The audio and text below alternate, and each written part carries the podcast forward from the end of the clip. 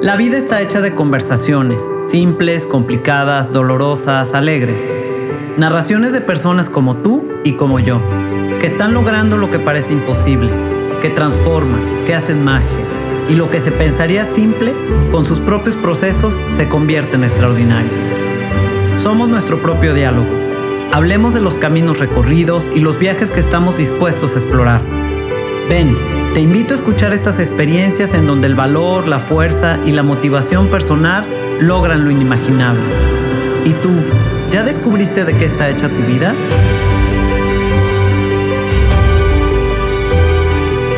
Soy Sofía Arellano y te invito a ir de lo simple a lo extraordinario.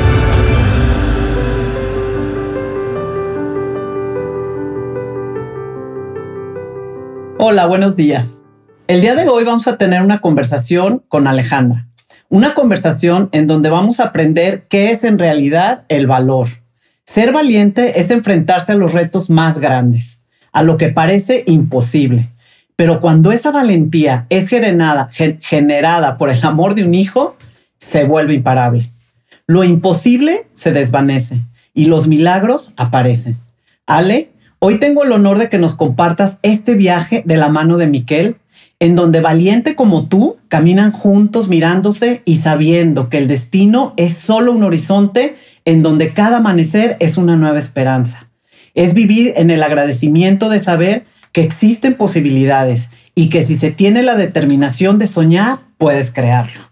Bienvenida a mi casa, es un placer tenerte gracias, aquí. Gracias, Sofi, gracias por recibirnos en tu casa. Eh, gracias por la invitación, por darle voz a nuestras historias. Eh, Hoy la historia, nuestra historia está lista para contarse, pero creo que es la manera en la que nos relacionamos, nos identificamos y podemos hacer comunidad y podemos saber que hay alguien más del otro lado viviendo lo mismo o algo muy parecido y que no estás sola. Así es. Y es un honor que hayas aceptado la invitación. Gracias. O que tú me, me, hayas dicho, ¿no? Yo, la verdad, me dio un gran gusto y fue una gran alegría decir, ¡Ah! qué padre. Me siento honrada gracias. que hayas escogido mi podcast para contar. Muchísimas gracias.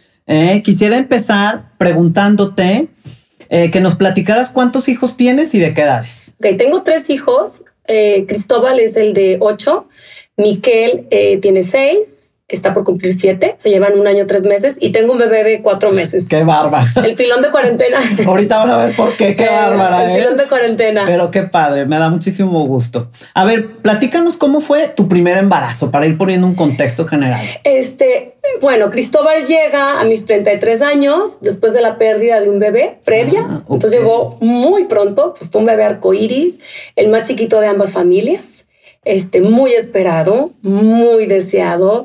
Eh, hasta el día de hoy es un niño eh, todo el tiempo by the book. O sea, él dormía bien, pero comía bien, todas las transiciones bien, de, de estar lactando al biberón y del biberón al vasito y dejar, o sea, y todo el entrenamiento para el baño. Entonces yo dije, pues quiero bebé. otro. Sí, Quiero muy así. fácil, ¿no? Muy Pareciera, fácil. ¿no? Fue O muy sea. fácil y es como que Dios me dijo, ah, ¿se te hizo fácil la tarea? no, ajá. Entonces le digo a mi esposo, oye, pues eh, busquemos otro. Y me, di- y me dice, sí, claro, pues para que no se lleven tanto. Eh, todavía estaba terminando de lactar a Cristóbal y a los siete meses de vida de Cristóbal, pega. Pega. O sea, mañana. Pega yo- sí, ¿verdad? yo dije, Sí. bueno, genial. Este, uno, uno dice, ¿no?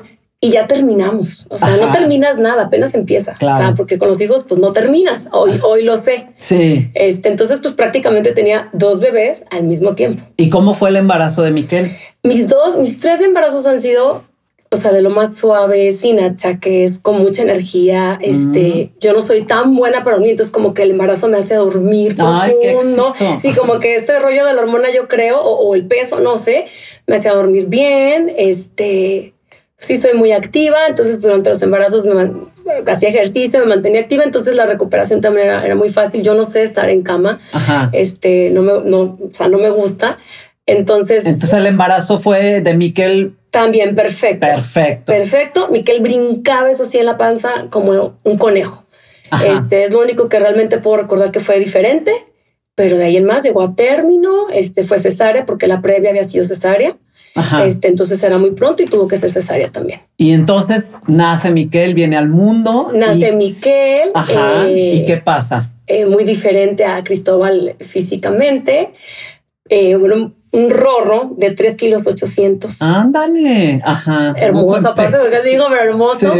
Igual, viene y también es un bebé, duerme bien, come bien, este, pues yo ya tenía muy, muy, muy reciente la experiencia previa, entonces pues me sentía como muy confiada ya, porque el segundo pues rápido ya, lo bañaba y hacía el ombligo, el sí, el cordón umbilical ya y no sé qué, y la, la vasectomía. Oye, pero antes de eso hay una prueba que se les hace a los bebés al nacer. Sí, nace Miquel, e igual que mi otro hijo, porque te preparas. Yo con el primero me fui al curso psicoprofiláctico, yoga prenatal y leí que esperar cuando estás esperando y crees todos los libros y artículos y yoga y crees que estás preparada.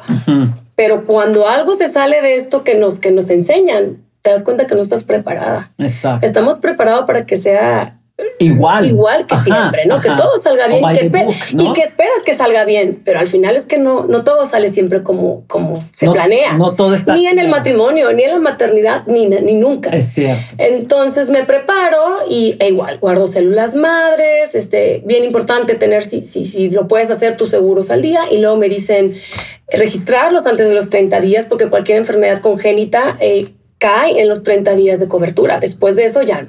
Ok. Bien importante. Anotado, anotado. Bien importante. Entonces yo, igual que siempre, este, yo soy muy metódica, entonces yo soy de, y mándenme foto de la póliza, ya entró, sí, sí, sí.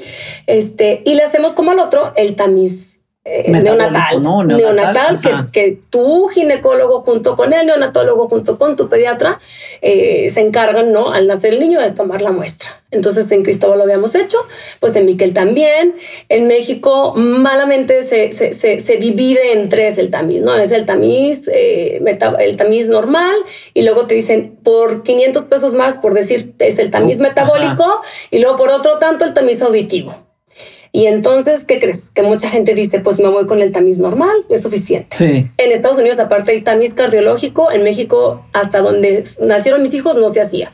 O sea, el tamiz, para entender bien, es un análisis de sangre, es un, es un análisis que se hace para ver los rangos que sí puedes encontrar eh, sí diagnosticar enfermedades de manera oportuna. Y es que en cualquier enfermedad la detección temprana y oportuna hacen la diferencia. Exacto. O sea es una oportunidad. Entonces en Miquel lo hicimos los envío o sea yo llevo a mis hijos a los tres cada cita de mes del pediatra hasta que después son cada seis meses vacunas etcétera etcétera. Entonces en Miquel se hace el tamizaje yo obviamente pido el metabólico y el auditivo eh, se envía al neonatólogo, al pediatra, por una u otra cosa, nadie vio eh, que ahí había una, una muestra insuficiente. En la parte del tamiz metabólico hubo una parte insuficiente y en este lapso es cuando yo empiezo a ver que algo no está bien. O sea, nunca te hablaron para decirte, oye, ah, necesitamos otra muestra porque no, alcanzó a marcar. No, te marcan una vez que tú tomas la muestra en el hospital, antes ya te están hablando para ver cómo vas a pagar. Ay, no, qué bueno, no, bueno, sí, no me extraña, o sea. Y tú ya, pues, no sé, efectivo. Pero no te, no, y se protegen, porque hay una leyendita así de que es responsabilidad del, del que recibe y no sé qué, con letras, así que nada claro, más puedes la típica. Ajá, entonces la muestra de la parte metabólica es insuficiente. Pero, bueno, o sea, te estoy hablando que Miquel tenía un mes, eh, los resultados pues, también siempre tardan, lo llevo a sus citas, todos, todos lo ven bien, este, por ahí del mes y medio yo empiezo a notar que su cabeza está flojita y me dice, y, y que tose un poco al comer, o sea, él quería lactar, siempre ha sido muy tragón y como que se fatigaba. Y yo decía, bueno, le dolerá la garganta y lo filmaba y le mandaba al pediatra, porque te digo, lo acababa de vivir con el otro y esto no me había pasado. Sí. Entonces. Porque ahí hay un instinto. Las mamás no estamos locas. El instinto debería ser considerado como el sexto sentido. Óiganlo, háganle caso a ese golpe que te da en el estómago o la boca, el estómago te está guiando, te está diciendo. Entonces yo lo llevaba cada mes en la, en la, cita de dos meses. Este, no, pero es que todo está bien, el niño está creciendo, come, duerme, sí, sí, no, no llora, no.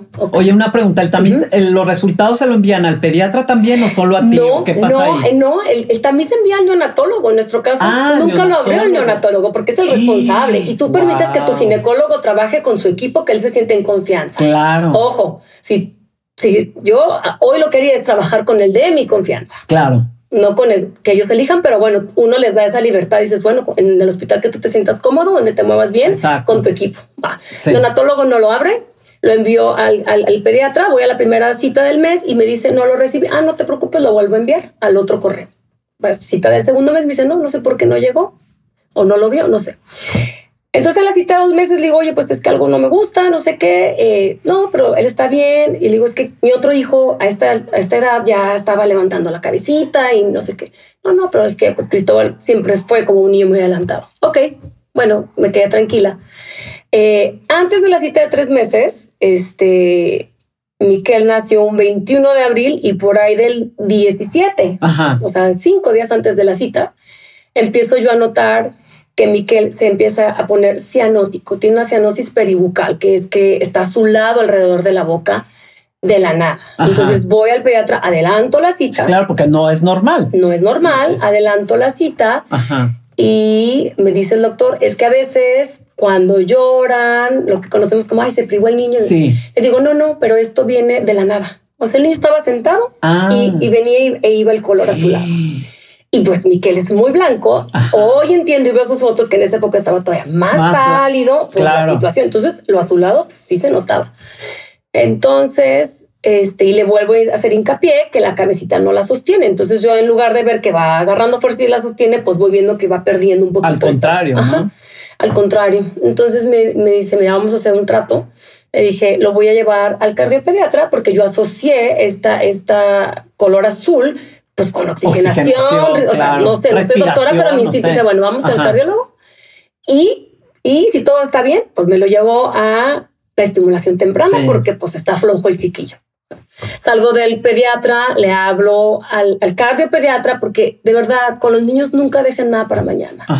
Un día, un día hace la diferencia. Entonces le marco, era, era un jueves y le digo, oye, necesito cita con el cardiopediatra y me dice la chica, ¿sabes que solo tengo el sábado? ya, pues el sábado es. Ah, claro. No hay problema. Y cancelas y mueves y el sábado ahí estamos.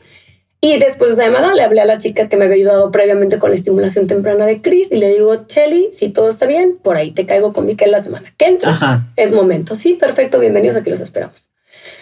Llego el sábado a la cita este, con el cardiopediatra. Mi esposo, yo estaba inquieta mi esposo me dice, te voy a acompañar, él tenía una comida en Chapalillo de su generación. Le digo, no, no, sí, voy a ir perfecto. Le dije, bien, vamos. Lo puse bien guapo y le dije, de aquí lo llevamos al mercado, al mercadito orgánico, porque le hace falta que le dé el sol. Lo puse bien guapo.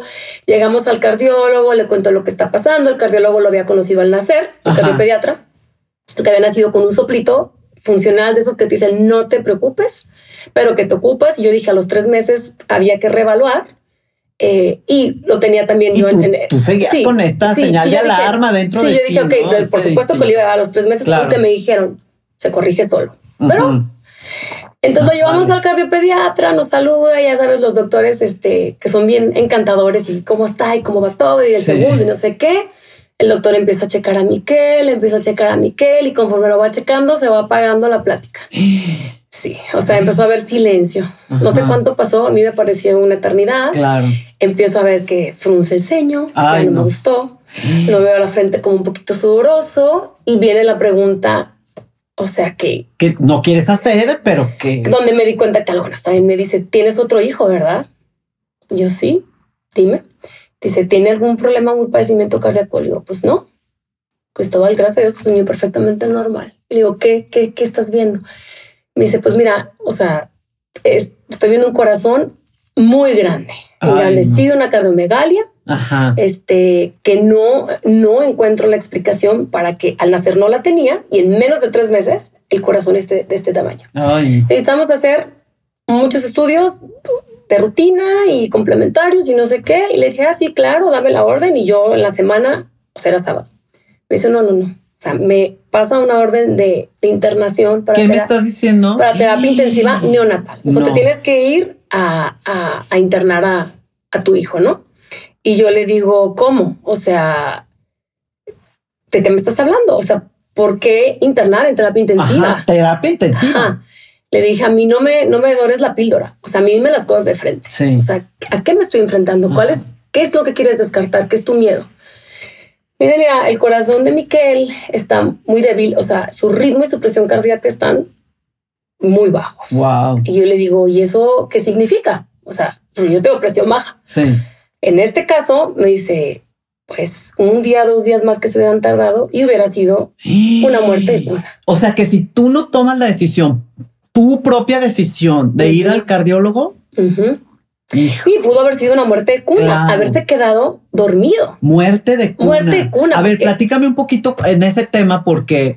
Es que lo que pasa es que, digo, la muerte de cuna, normalmente la, la, la, la pues la asocian a algo como, como que natural, o sea, una muerte natural. Que se olvidó de respirar. Yo es lo que he escuchado. Sí, y que cada, con cada generación cambia de que acuéstalo de lado, pero acuéstalo boca arriba, pero ponle el chupón, pero no se lo pongas. Ahora que boca abajo no. Sí. Y yo creo que los papás que, que, tienen una muerte de cuna han de vivir con mucha culpa pensando que algo hicieron mal. Sí. Y yo lo que te puedo decir en mi experiencia, yo no soy médico, pero mi experiencia eh, y que tengo una comunidad y un grupo de apoyo de mamás. Sí, no, vaya que te has movido. Eh, es que la muerte de cuna como tal no existe, no es una enfermedad. La muerte de cuna es algo que no está diagnosticado y que no se encontró a tiempo. Porque yo, mi hijo primero nació perfecto y no había nada.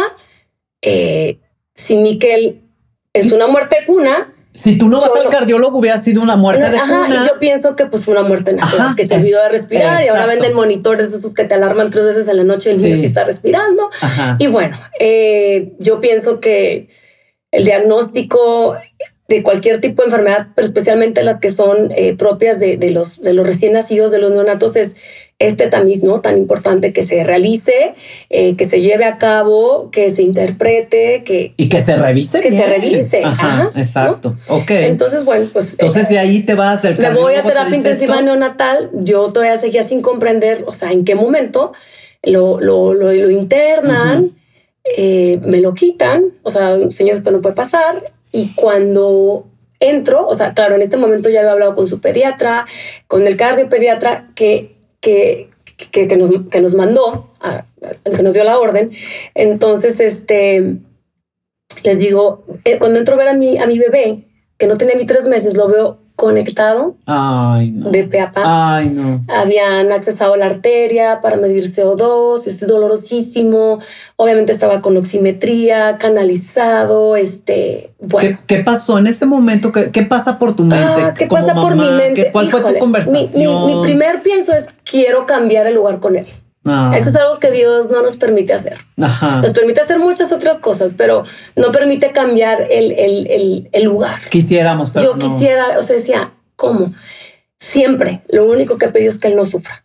Entonces yo pues hacía mis negociaciones con Dios, pero siempre respetando a Miquel, porque él tiene, o sea, aunque fuera un bebé, él tiene voluntad, él, él viene con sus tiempos perfectos, con su misión.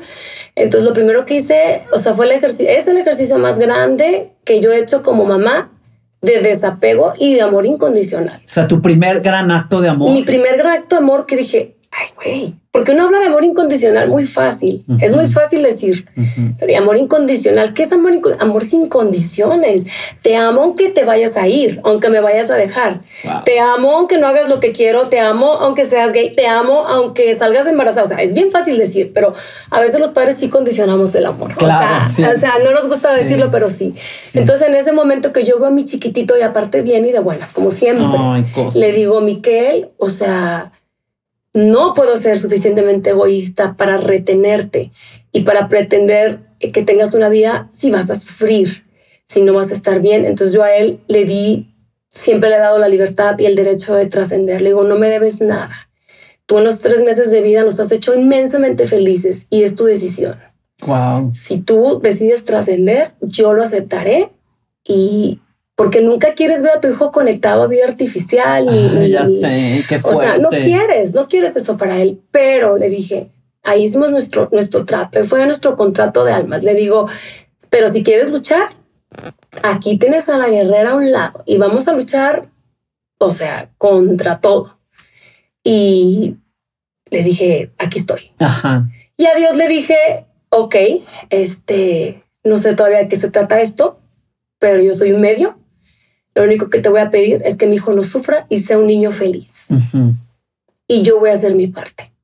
Y no me voy a quejar. Y vaya que lo has cumplido. Y lo he cumplido. este, No es que sea más fácil o menos fácil, pero... No, Pero si lo haces con un poco de aceptación, entonces puedes... este, Sí, puedes... Hacer mucho. Y puedes, hacer cambiar y transformar cosas. Sí, sí, sí. Sí, sí, Oye, sí. te iba a decir, entonces ya está él ahí en terapia intensiva y entonces ¿cómo viene el diagnóstico? ¿Cuál, ¿Cómo es el camino para detectar Híjole, pues esta enfermedad? ¿Y sí. qué, qué enfermedad le detectan a mí? Mira, la verdad, ahí sí les tengo que reconocer a los médicos Ajá. que se movieron muy rápido. O sea, el cuadro era muy claro. Había cuatro o cinco posibles causas para que un niño de esta edad tuviera un corazón de este tamaño. Ujú. Entonces, lo primero que hacen es hacer test congénitos. O sea, a mi esposo y a mí, este eco, no, pues corazones están bien, no es congénito. Oye, la otra posible causa era una que yo hubiera tenido una diabetes gestacional, la cual no tuve porque todo el embarazo estuve monitoreada. Y um, otra era algunas enfermedades virales pueden causar inflamación. Entonces descartaron, eran no sé cuántos números de estas posibles enfermedades que eran Sí. algo fácil de correr. La mayoría de los test creo que se hacen en sangre. Ajá. Y la cuarta causa era la que no queríamos escuchar, que era enfermedades metabólicas, que es ahí donde el tamiz metabólico, Exacto. ajá, esta parte, en- este segundo tamiz, eh, tiene estas cinco determinaciones, creo que son metabólicas. Y entonces, cuando los doctores, o sea, nos parecieron eternos, los días en los que Miquel estuvo ahí eran una eternidad. O sea, tarda el resultado en sí, darte claro, todo, sí. es, todo es este, 12, 15 días hábiles, ¿no? Ajá, ajá. O sea, un ejercicio para la impaciencia, para el control. sí, para porque el- todos los estudios casi no se maquilan. O sea, lo de tamiz y, y este tipo de enfermedades no se maquilan ni en México. Ah, no. Ah, entonces No. lo tienen que enviar este, a Estados Unidos. Y algunos hasta Europa. Wow. Sí. Ok, no Sí, sabía. Sí, entonces digo, la sospecha y todo, si vinieron algunos del, del laboratorio a medir, eh, la, la sospecha era este, este nivel de enzima y, y bueno, ya, ya había, como por decir, un diagnóstico sin confirmar. Ok, y esa, Una es- sospecha. ese, ese diagnóstico es, ¿cómo se llama? Enfermedad de ¿Qué nombre Pompe. Pompe. Sí, era enfermedad de Pompe. ¿Qué- qué- eh, ¿De qué trata esta enfermedad para Eh, entenderla? Sí, bueno, resulta que mi esposo y yo éramos portadores de este gen. Ok. Es una mutación genética que Ok. al encontrar tu media naranja, o sea, X, X, Y, Y, o sea, O sea, hace- tiene que coincidir el gen que, que porta uno y el, un individuo Sí. y el gen que porta Sí, el otro. sí, sí, en el evento del embarazo, porque mi hijo previo no necesariamente lo tuvo. Que Mi Cristóbal pudo haber sido portador, Ok. no lo tiene, pero hay un 25% De de, que la combinación ajá, pues salga. Entonces, este, ¿qué es? Bueno, es una deficiencia, es una mutación en el, en el gen que produce una enzima en nuestro cuerpo que metaboliza el azúcar. Ok.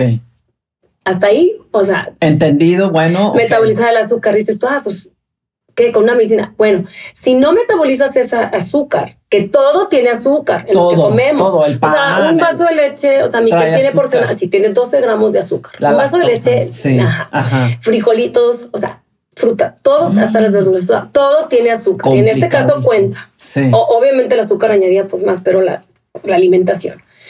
Entonces, cuando no la metabolizas y no la elimina tu cuerpo, se, se construye, se, se acumula en todos los músculos, causando una debilidad generalizada. ¿Qué diferencia hay con la diabetes? No, bueno, la diabetes es que tú no produces esta insulina. Ah, es cierto, es lo contrario, es cierto. Pero Ah, supongo que la diabetes en un principio tampoco tenía manejo. O sea, antes de que hicieran las insulinas Sí. artificiales y todo esto. Entonces, la enfermedad de Miquel eh, causa una debilidad muscular generalizada. O sea, todo es músculos: los ojos, los esfínteres, Es el corazón, cierto. o sea, todo. Entonces, va habiendo una, una distrofia muscular. Por eso Es- no podía levantar la cabeza, le costaba, o sea, debilidad. Sí, todo, etcétera, tragar, etcétera. o sea, los músculos faciales, los Sí. músculos de, de deglución, Wow, los sí. músculos de digestión, o sea, todo, Ajá. todo se afecta. O sea, un niño que no está diagnosticado a tiempo, Miquel estuvo en el límite entre los tres y cuatro meses que empezó a recibir medicamento, eh, un niño que no es diagnosticado a tiempo muere antes del año, sin Oh. la medicina. Exacto, y aparte es, No hay una, es una enfermedad rara. Muy rara. De más o menos dame una estadística rápida Bueno, de más en- o en- menos. Ahí te va. En México, en ese entonces, cuando Miquel fue diagnosticado hace seis años, era uno entre 100 mil. Ok. En Estados Unidos, en ese año, en el 2015, la estadística era uno entre 40 mil, cuando solo 13 estados tenían añadido al tamizaje neonatal la enfermedad de Pompe. Wow. Hoy en Estados Unidos son 23 estados que lo tienen añadido y la estadística cambió a uno entre 10 mil. Entonces, dime tú si allá, eh, Exacto. que en 23 estados falta todavía bastante. Exacto. Pero bueno, más de la mitad lo tienen, la estadística cambió. De uno entre 40 mil a uno entre 10 mil. Y en México seguimos uno entre 100 mil. Entonces, más bien es una falta de diagnóstico, porque la enfermedad está... no nomás del pompe. Exacto. Y hay mil, enfermedades raras y huérfanas que no son tratadas ni diagnosticadas, ¿no? Cuando te dan el diagnóstico y te explican que es por un gen que tú tienes, un gen, ¿qué pasa? ¿Hay un sentimiento de culpa? Sí. ¿Cómo, ¿Cómo lo manejas? Claro, o sea, porque tú piensas que a tu hijo lo único que le puedes dar al nacer es la vida y la salud, ¿no? Sí. Porque todavía ni hablas ni de herencia, ni de educación, ni de nada. Dices, Sí. O sea, ¿qué te doy? La vida. Ajá. Y te la di, pero no te la di bien. ¿Y, cómo fuerte. manejas eso? Sí, muy Este, fuerte. muy ¿Cómo- fuerte, ¿Cómo pues. lo haces? Pues a través de la aceptación y de entender que, que, que esto veníamos de atrás, o sea, que esto es un contrato de almas que, que él voluntarió para traer esta gran misión y que yo acepté. Ujú, Y que, y que nada de lo que yo hiciera- hiciera lo hubiera cambiado. ¿Sabes? Porque hubiera venido en otra forma. O sea, si tú, si tú estás este, predestinada a vivir algo o hacer algo, pues ni aunque te quites, ¿no? Exacto. Entonces, eh, claro, fue culpa, fueron miedos, este, yo estaba peleada con el tiempo. ¿Cómo fueron? A ver, platícame esto del tiempo porque se me hace súper interesante. Estaba peleada con el tiempo porque para mí, o sea, cuando me dijeron, pues la expectativa de vida, eh, que no iba a vivir un año, que no iba a, hacer básicamente nada en su vida, o sea, el genetista que, que, que nos dio uno de los resultados confirmatorios cuando le dije, ¿de qué me estás hablando? ¿Qué es esto? Me hizo thumbs down, me dice pulgares abajo, Hijo, llévate a tu hijo, dale y haz lo mejor que puedas, ¿cómo? no hay mucho más que hacer. ¿Y qué pasa con Ale cuando escucha estas palabras dentro de Uf. ella? Porque yo Bueno, ahora este, que te conozco. este doctor, este, bueno, O sea, es genetista eh, del Eh, por mucho tiempo pensaba en lo que me dijo, eh, o sea, tengo la imagen tan grabada y me daba coraje, porque yo decía, si tú no crees en la ciencia, entonces elegiste mal tu profesión, Ajá. pero también me dio el coraje para salir adelante y decir, no tiene que ser así. Exacto. O sea, ¿no? exacto. Y si hoy, él hoy viera a Miquel a sus seis años, creo que entendería de qué, de qué estaba hablando yo en ese momento. Claro, claro. Pero yo me peleé, o sea, con todo. El tiempo, estamos el hablando del tiempo. O sea, yo decía, cada día que pasaba era tic tac, tic tac, un día menos. O sea, yo le restaba un día al calendario. Entonces, imagínate cómo vivía. Ajá. ¿no? O sea, aferrada al calendario, que no pasara el día que quería enseñarle a mi hijo eh, todo en, en un periodo. O sea, si te dicen no va a vivir más de un año, ¿qué haces? ¿Por dónde empiezas? ¿Qué le das? ¿Qué le dices? Exacto. Además de amor. Ajá. Pero no. Entonces, claro, nuestra visión de vida cambió, las prioridades cambiaron. Este, Y dices que el tiempo es relativo, porque es que yo decía, después me reconcilié con el tiempo. Ujú. Cuando empiezo a ver, sí, yo tenía aceptación sobre lo que estaba sucediendo, pero me había olvidado de una parte bien importante. O sea, él iba a hacer lo que él viene a hacer. Ujú. No, yo lo estaba, yo pensé que yo le iba a enseñar a luchar, pero no, él me estaba enseñando a luchar. Wow. Él me ha hecho sacar esos superpoderes que todas las mamás tenemos, me ha hecho creer en mí, obvio, primero en él. Entonces, cuando yo empiezo a ver que él viene en sus propios términos, que no permitía que la enfermedad lo definiera, entonces yo empiezo a entender y, y a experimentar este, este, este mensaje, ¿no? De él, cómo venía él en sus términos a hacer lo que él venía a hacer. Entonces me reconcilio con el tiempo.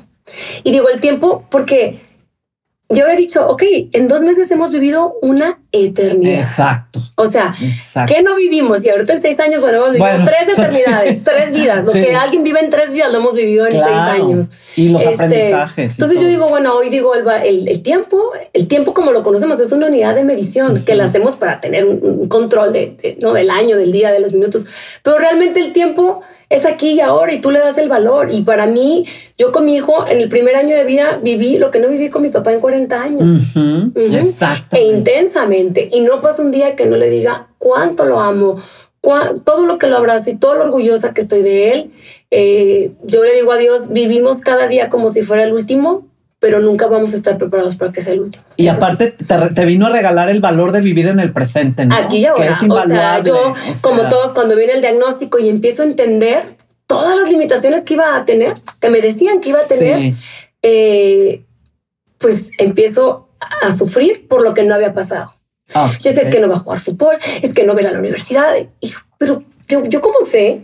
O sea, ni siquiera sé si mi otro hijo, que está perfectamente sano, va a ir a la universidad. Claro. Entonces dije, ¿por qué estoy sufriendo lo que yo no sé? ¿qué va a pasar? Entonces empezamos a vivir el aquí y el ahora. Y hoy él está bien, hoy estamos bien. Ha habido momentos difíciles, ha habido retos de salud, por supuesto, han sido años de terapias, han sido un proceso de la familia, pero, pero hoy él está bien y ah. nos enseña a ver la vida a través de sus ojos. Y una vez que ves la vida a través de tus ojos, ya no puedes ser ciega. o sea, ya ves lo que a veces digo, no quiero ver, no quiero ver, y ya lo vi, y digo, y tengo que ayudar, y tengo que dar, y, y todos estamos en esta posición que lo podemos hacer. ¿Cómo, has, eh, ¿Cómo empezaste a hacer este camino de preparación propio para tener herramientas emocionales para, para lo que se te venía encima? Yo creo que una de las partes más importantes era reconocer mis emociones, conocerlas y reconocerlas. Ojo, porque tú sabes cuando tienes miedo, tú sabes, pero yo decía, si me despertaba a las 3 de la mañana, o sea, no estoy loca, es que mi subconsciente o mi cuerpo está tratando de decirme algo. Tienes miedo, tienes ansiedad. ¿Qué pasa? Sí, claro, me desperté porque mañana había que poner el tratamiento. Ajá y había que accesarle la vena a un bebé de tres meses donde a veces lo picoteaban hasta cuatro veces. O había que luchar con los seguros, con los hospitales. Este, Miquel era el primer niño diagnosticado en el sector privado en Guadalajara.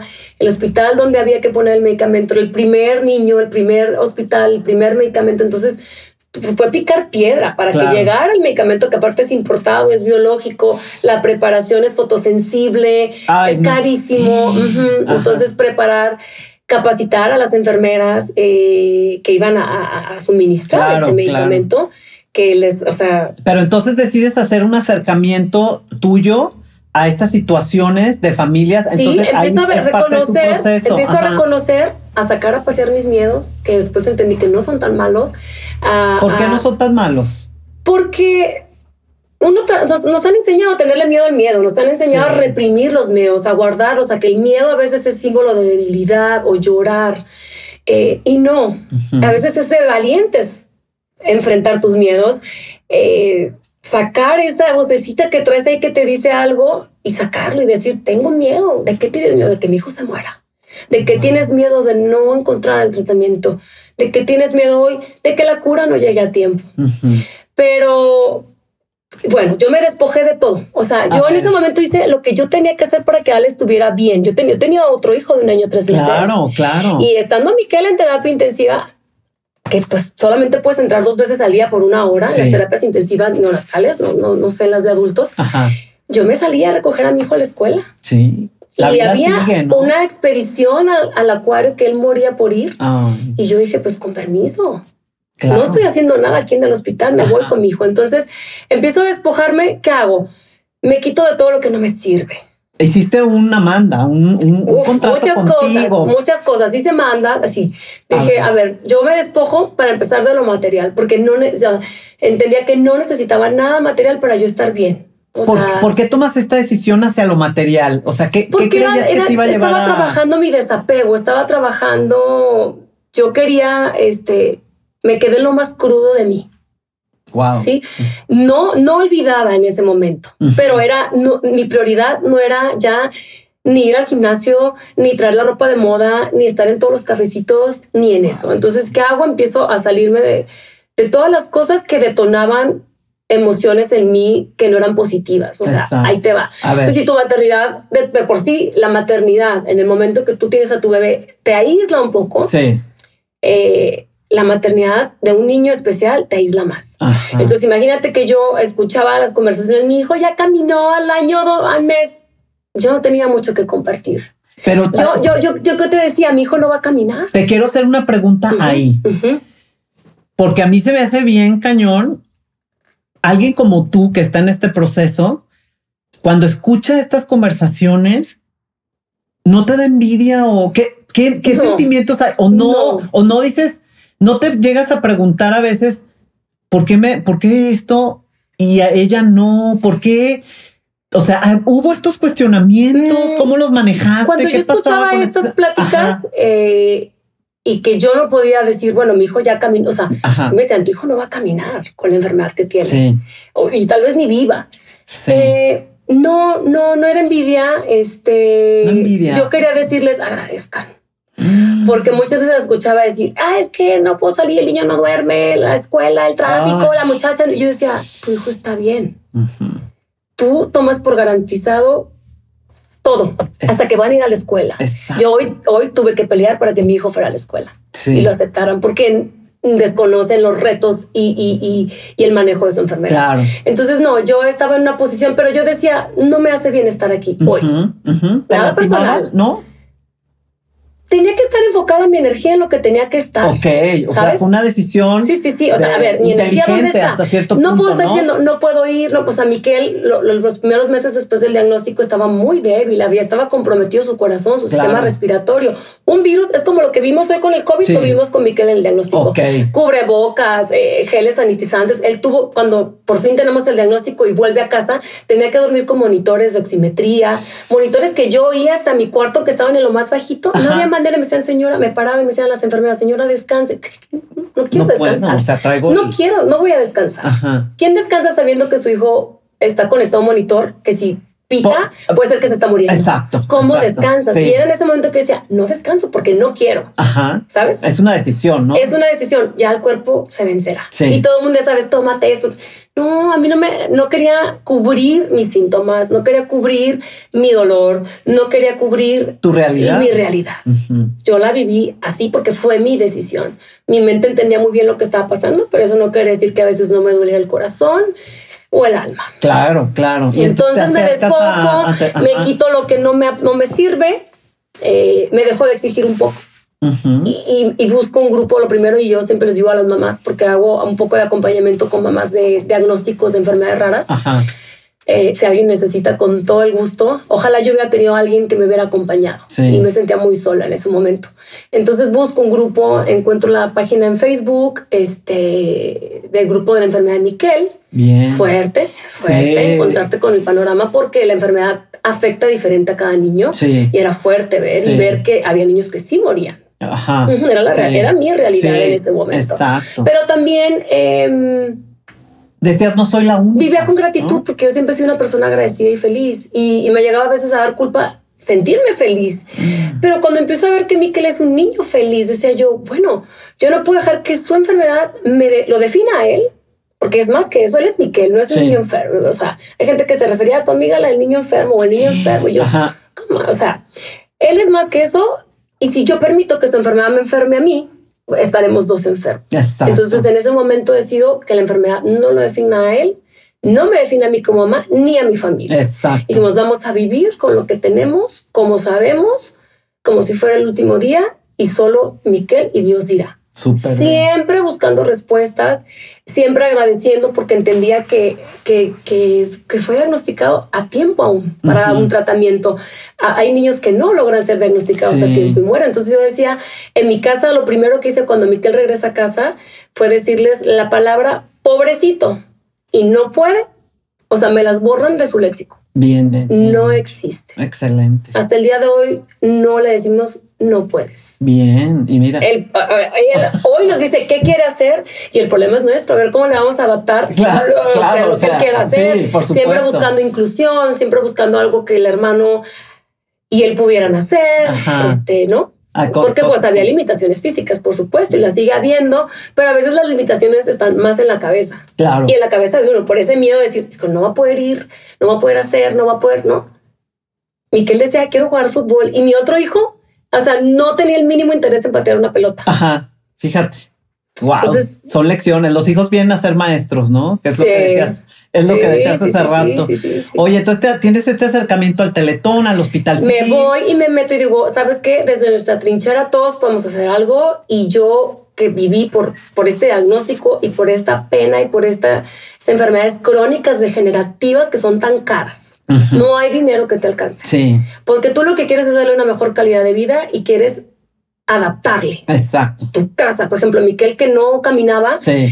Tenemos que comprar una sillita que era la transición antes de la silla de rueda a nivel de piso, pero que giraba 360 grados para que él la moviera y pudiera estar a nivel de los niños, ¿no? Ok. Y todo cuesta un dineral. Un dineral.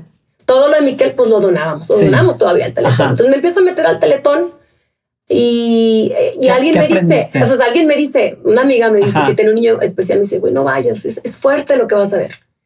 Y yo al modo. Dije, pues yo quiero no ver. saben de qué a mí está sí me dices de no, no, verdad, es que a mí sí sí. me dices, una película está mala, más curiosidad me va a Sí, verla. claro, Para tener ajá. con conocimiento de Contexto, causa. ¿no? Exacto. Ajá, claro. Y voy al teletón y me acerco porque a través de muchas de las terapeutas que empezaron a ver a Miquel, trabajaban para el teletón. Ajá. Pero yo dije, no sé, si seguro lo cubre y nosotros podemos pagar algunas, yo no le voy a quitar nunca un lugar a un niño del teletón Claro. que realmente tenga necesidad de, de- de hacerlo. Voy al teletón y pues se me cae la venda en los ojos. O sea, mis ojos vieron todo.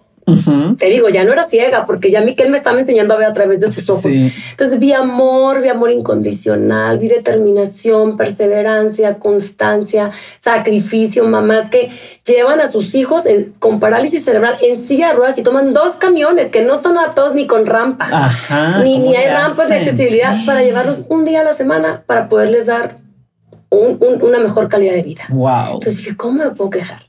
Entonces yo iba y llevaba ayuda y ellas me daban las gracias, pero ellas no sabían que yo les agradecía porque me estaban enseñando eh, lo más profundo. Herramientas valiosísimas, ¿no? Sí, sí, me abrían las puertas de su corazón, de sus casas, de sus casos. Ajá. Y mamás que tenían no uno, pero dos o tres niños con la misma enfermedad, Ay, pero que no aparte estudiaban inventes. enfermería para poderlos ayudar y que hacían un una tipo rampa o elevador manual para poder, porque imagínate, ya estamos hablando de jóvenes de veintitantos años. Híjole. que es peso muerto. Peso muerto. O sea, la espalda se te deshace. Pesadísimo. Entonces voy ahí, me meto y, y- y de ahí me sigo a los hospitales Ajá. y empiezo también pues a encontrar mucha fortaleza eh, y empecé a sentir que me gustaba dar y darme, o sea, no nomás lo, lo- lo- la ayuda material, sino tu tiempo, tu oído, ponerle un, un brazo encima a esta mamá y decirle todo va a estar bien, canalizarlas a fundaciones que a veces no conocen. Trabajaba o trabajo con la trabajadora social de- del área pediátrica Ajá. y me invitaron a algunos patronatos, pero no, no es lo que me gusta a mí. A ¿Por mí- qué? O sea, porque no me gusta irme a tomar la foto y, y para, para que Ajá, salga, ajá. ¿sabes? O sea, y cumplir. sí. No, a mí me gusta porque yo voy de mamá a mamá. O sea, yo, yo, yo lo estoy viviendo. Wow. Y hay mamás, hay que aprender a leer a la gente que te abren su caso y su corazón. Y hay mamás que no, y lo respetas, pero estás ahí y llevas un desayuno. Hay mamás que no salen porque no los pueden dejar solos, no salen ni a comer. Con que sientan el Llevas un acompañamiento, la desayuno, presencia. llevas un la- juguete al niño, llevas a veces dulces, ayudas al caso que puedes, canalizas a una fundación, pero Estar ahí. sientes, estás ahí. Exacto. Estás ahí, entonces ahí es parte de mi desapego, de mi des- me despojo de todo lo que no necesito, me salgo de los grupos que no me aportan, eh, busco mi, mi comunidad, busco mi grupo Claro. donde tengo que estar y que en momentos lo he dejado en stand-by porque si emocionalmente no estaba fuerte o no me sentía y, y- y hubo una temporada, no sé, que murieron tres niños con la misma enfermedad, Ah. me pegaba. Eso es otra cosa, ya no eres ciega, pero tu empatía llega al grado que el dolor ajeno te duele y que lo sufres. Sí. O sea, yo sufría por estos niños porque yo decía, no llegaron a tiempo.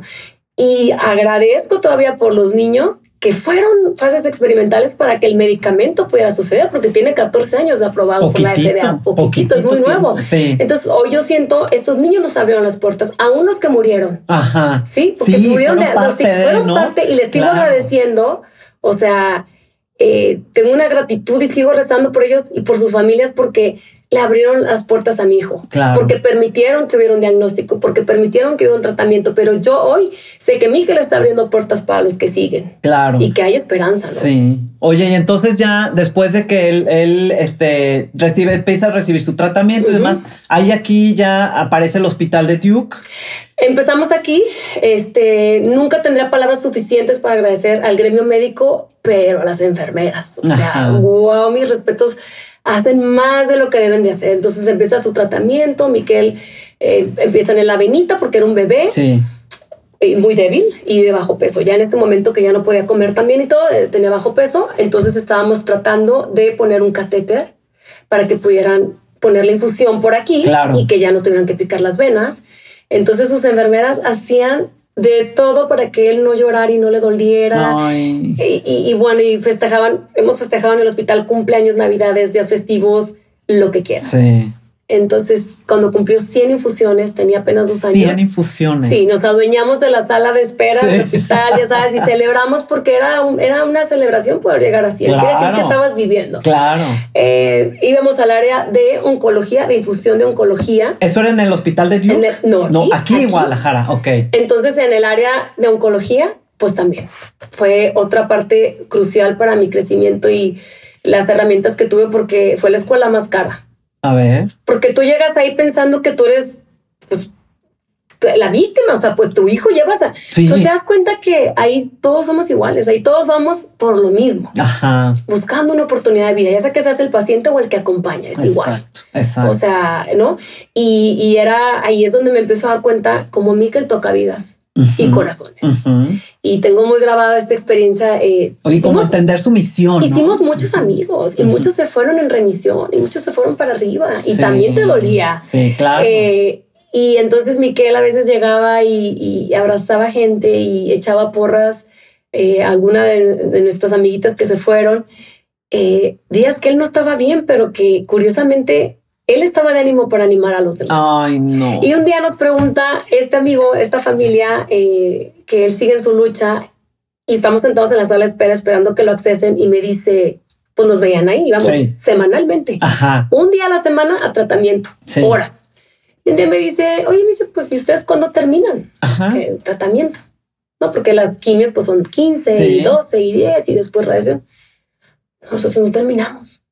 Llevamos, en esa época llevamos 150. 150. Tratamientos. Y le veo la cara. Y yo le digo, pero pues los que tengan que ser. Pues sí. Si esto mantiene con vida a mi hijo, porque este medicamento que le ponían limpia el glucógeno que estaba depositado en los músculos. Ah, ok, ok, wow. es una réplica de la que él produce naturalmente pero no es la natural, entonces no lo quita el 100% el glucógeno. Pero ayuda. Ayuda mucho, los, pues los mantiene con vida, pero contra lo que hay que luchar es contra este glucógeno que queda en el cuerpo que hace daño. Claro, Y en las extremidades más. Más. Porque se, se, se pone se deposita, ¿no? en la infusión y siempre en las extremidades más lejanas, al lugar donde se deposita, es donde está más ah, afectado. Okay. Ajá. Después viene, bueno, el hospital de Duke y las dosis y nuevos medicamentos. Y entonces me dice, se meten ellos a su tratamiento y al rato nos visita la esposa y me dice, Ale, es que no sabes. Yo, ¿qué pasó?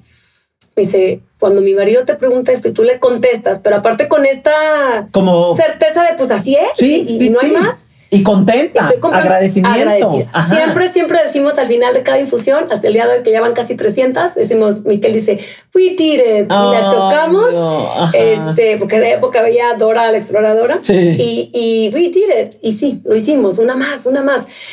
Y me dice, pues mi esposo se soltó llorando, porque este día camino al hospital, estaba muy enojado, que tienes todo su derecho, tienes, tienes todo el derecho de enojarte también he tenido, tengo mis días que me enojo y peleo también. Y me dice, estaba muy enojado porque iban en su quimio número 12, si no me equivoco. Y tal vez era la segunda ronda, no recuerdo, pero estaba muy enojado. Y cuando le dices, pues que Miquel, este niño de dos años y medio, lleva 150, 150. pues se le cae la cara. Y me dice, soy mal agradecido porque Dios ya me permitió vivir en esa época 54 años, ver a mis hijos graduarse, ver a mis hijos crecer y estoy comprando vida, ¿no? Ajá. Y ese era el tipo de cosas que Miquel hacía, la magia de Miquel. Sí. Que esa yo ya no tengo nada que ver. Claro, es ya el trabajo y su misión y lo que él viene a hacer aquí. Empezamos el tratamiento aquí, empezamos a los meses a ver que ya empezaba a sostener su cabeza, poco a poco. Sí, bueno. Y después a sostener su cuerpo. Pero yo, eh, dentro de mi aceptación y todo, veía que él quería más y que, ¿qué dices tú? Como papá, la única tranquilidad que te queda es saber que hiciste lo humana y lo inhumanamente posible. Sí. Entonces empiezo a buscar. Yo te tenía una pregunta de tarea que creo que embona aquí perfecto. ok, ok. ¿Qué diferencia hay entre aceptar y seguir haciendo? Porque uno pudiera pensar, ya acepté, bueno, acepto la enfermedad de mi hijo, el doctor o los doctores o el grupo médico me dice que hasta aquí puedo hacer lo que me toca hacer tengo aceptación, hasta aquí hago. ¿Qué diferencia hay para seguir haciendo? Yo creo que nadie te puede decir, o sea, ni a una persona enferma, pero ni a ti ni a nadie, hasta dónde puedes llegar. Yo les he dicho, cree el diagnóstico y ahí está la aceptación, pero no creas el pronóstico. Me encanta. Porque el pronóstico, nadie lo sabemos. A mí me dijeron todo lo que Miquel no iba a hacer. Nadie me regaló nada, ni un cachito de esperanza. Thumbs down, no va a vivir más de un año, no va a caminar, no va a hablar, no, no, no, no, no, no. Todo el mundo se dedicó a decirme lo que no iba a hacer. Hasta los terapeutas que llegaban a mi casa me preparaban para lo peor. Es que, o sea, había terapia de deglución y porque cuando yo alimente por la vía de, de, de no sé, este, de, sonda, no sé qué, y el de terapia física es que, pues porque la escoliosis que va a tener, entonces yo, híjole, mi panorama era, era, era pero ah, hubo algo en mí y, no hubo algo en mí, o sea, veía que Miquel, o sea, a pesar de todo lo que decían, él mejoraba y él luchaba, era, es súper tesonero. Sí. Entonces ahí es cuando digo, ahí es cuando digo, pues el pronóstico solo él y Dios. Entonces mi aceptación sí aceptaba la realidad, la, enfermedad era real. Ahí está. Y había que luchar con el medicamento. Tenía dos opciones, o luchábamos este, con todo este manejo porque es dieta, suplementación, terapias, o sea, no termina, la enfermedad no descansa, no tenemos domingo, no tenemos navidades, o sea, es cuando hay tratamiento y hay terapia, hay. Hay. Pero eh, esto del pronóstico, yo decía, pues solo él va a decidir ¿quién soy yo para decirle, no vas a poder caminar, no te voy a dar terapias? ¿Para qué si no vas a caminar? Si yo me hubiera quedado con todo eso que me dijeron, pues no hubiéramos hecho nada. Entonces yo, que, que fue mi, mi, mi, mi, visión era, ok, eh, vamos a hacer el manejo, porque pues hay manual del manejo de la enfermedad con esta dieta, suplementación, y vamos a darle todas las herramientas para que si el día de mañana lo quiere hacer o lo puede hacer, lo pueda hacer. Y no digamos, híjole, y si, hubiéramos hecho esto, lo que tuviera que hacer. O sea, si quería meter un chamán al caso, porque hubo doctores que se pelearon en el caso, ya sabes, el ego, hubo doctores que querían cobrar de más, hubo doctores que no querían cobrar, ya saben quiénes son, que tuve que echarle un sobre de dinero, pero me decía, Alex, que ya estás haciendo tú prácticamente todo. Que es la doctora eh, Araceli Arellano. Araceli Arellano, ajá. que está en, el, eh, está en el Centro Médico de Occidente. Ella que es este reumatóloga, pues es la doctora que ha adoptado todas esas enfermedades huérfanas que todo el mundo le saca. Sí. Ella es la mamá de estas o sea, Es una, mujer que está dedicada. Dedicada, Fabri, Duchenne, este, Pompe, que son enfermedades rarísimas y de manejos también, este, con infusiones. Y ella es la que te hace el contacto con el hospital de No, no, ella me lleva el caso aquí. Eh, yo, eh, cuando empiezo a buscar qué más hacer, porque pues sí, eso sí no está en mi naturaleza, quedarme sentada a ver qué. No, ya, o sea, ya conseguimos esto, ya conseguí que pusieran el medicamento aquí, que el seguro lo aprobara, porque es carísimo, que llegara en tiempo. O sea, entiéndeme que tardó para regularizarse que llegara cada 15 días. Eran pedimentos, era, o sea, no sé exactamente qué hacen las farmacéuticas para que el medicamento pueda estar aquí. Eh, entonces empiezo a buscar y le pregunto a una amiga que tiene esclerosis múltiple y se atendía en Estados Unidos. Digo, güerita, pregunta dónde, dónde tratan esta enfermedad de mi hijo, o sea, dónde están los expertos. Y cuando ella me dice, me marca y me dice, oye, me dice mi amiga de aquí del hospital que el, que el hospital de Duke, ¿dónde está eso? Pero en ese momento, entre este instinto que les digo que, que no se lo paguen, que el universo nos habla y que ahí hay algo que te dice, y va acomodando, ¿no? Las acomodando, búscalo, pon, atención, ah, o sea, para oreja. Abre tu mente. Sí, abre tu mente y para oreja. Entonces, porque te habla. Entonces, yo me acuerdo que los resultados confirmatorios finales de Miquel habían sido maquilados en esa universidad. Wow. O sea, el encabezado de tres meses que fue diagnosticado. Venían de ese hospital y ahí me hizo clic y, regreso y dije, ¿dónde lo vi? Y pues tenía, hoy, tengo así, pero en ese momento tenía los expedientes y todo. Eh, entonces empiezo a buscar y digo, Hospital de Duke. Entonces agarro y mando un correo al Hospital de Duke y mando un correo al hospital en Houston porque todo me decía, pues Houston, ¿no? Y en un vuelo, es muy bueno el Children's Hospital, no sé qué. Y para mi sorpresa, la respuesta de ambos hospitales fue completamente diferente. El hospital de Houston prácticamente me dijo, ¿qué quieres hacer y para qué si no lo vas a tratar aquí? Exacto. El tratamiento era el mismo aquí, gracias a Dios era el mismo aquí y en todo el mundo. había un solo tratamiento que era el que ya llevaba aquí. Sí. En todo el mundo. Entonces me decían, como diciendo, si no me lo vas a comprar a mí, pues, yo qué, caso tiene? Claro. Y Doug me contesta completamente diferente y me dicen, aquí está el manual de manejo. Wow. Grande, en inglés. Eh, ¿Qué quieres hacer? ¿Quieres venir? Y yo, pues yo quiero que ustedes me digan qué hacer. Sí. Que hay que evaluar, que hay que, porque es que en estas enfermedades tienes que prevenir. Sí. Si tú te esperas a que el niño decline, puede ser muy tarde. Claro. Prevenir que, pues todo, a mí que lo estirábamos, lo masajeábamos, lo estirábamos, todas las partes que se van endureciendo en las partes de flexores de los pies. O sea, ah, es endurecimiento, no es, no es, yo pensé que era como languidez. No, no, si hay hipotonía, pero los músculos, los, los, tendones, los nervios, todo se empieza porque no se para, porque no camina, se empieza a ah, atrofiar. Como atrofiado. Entonces hay que estirar, hay que usar férulas, hay que usar. Él dormía con una cosa que se llamaba hip hogger, que era para que no rotara en la noche, abría las piernitas como ranita, entonces para que pues, se va rotando y se va abriendo la cadera, entonces para contenerlas. Tenía terapia de deglución, tenía terapia física, ocupacional, suplementación, una dieta especial, etcétera, etcétera. Entonces al hospital de Duke le interesa a mi hijo Wow. O sea, a ellos les interesa a mi hijo. Ellos eran los pocos que tenían, habían desarrollado los médicos de ahí el único medicamento en el mundo para tratarlo. Estaban trabajando en las fases experimentales para más medicamentos, estaban trabajando en, las curas. Wow, qué increíble. Estamos hablando de doctores de ciencia, ¿no? Este, Science Meds. Y este, este hospital tiene la universidad.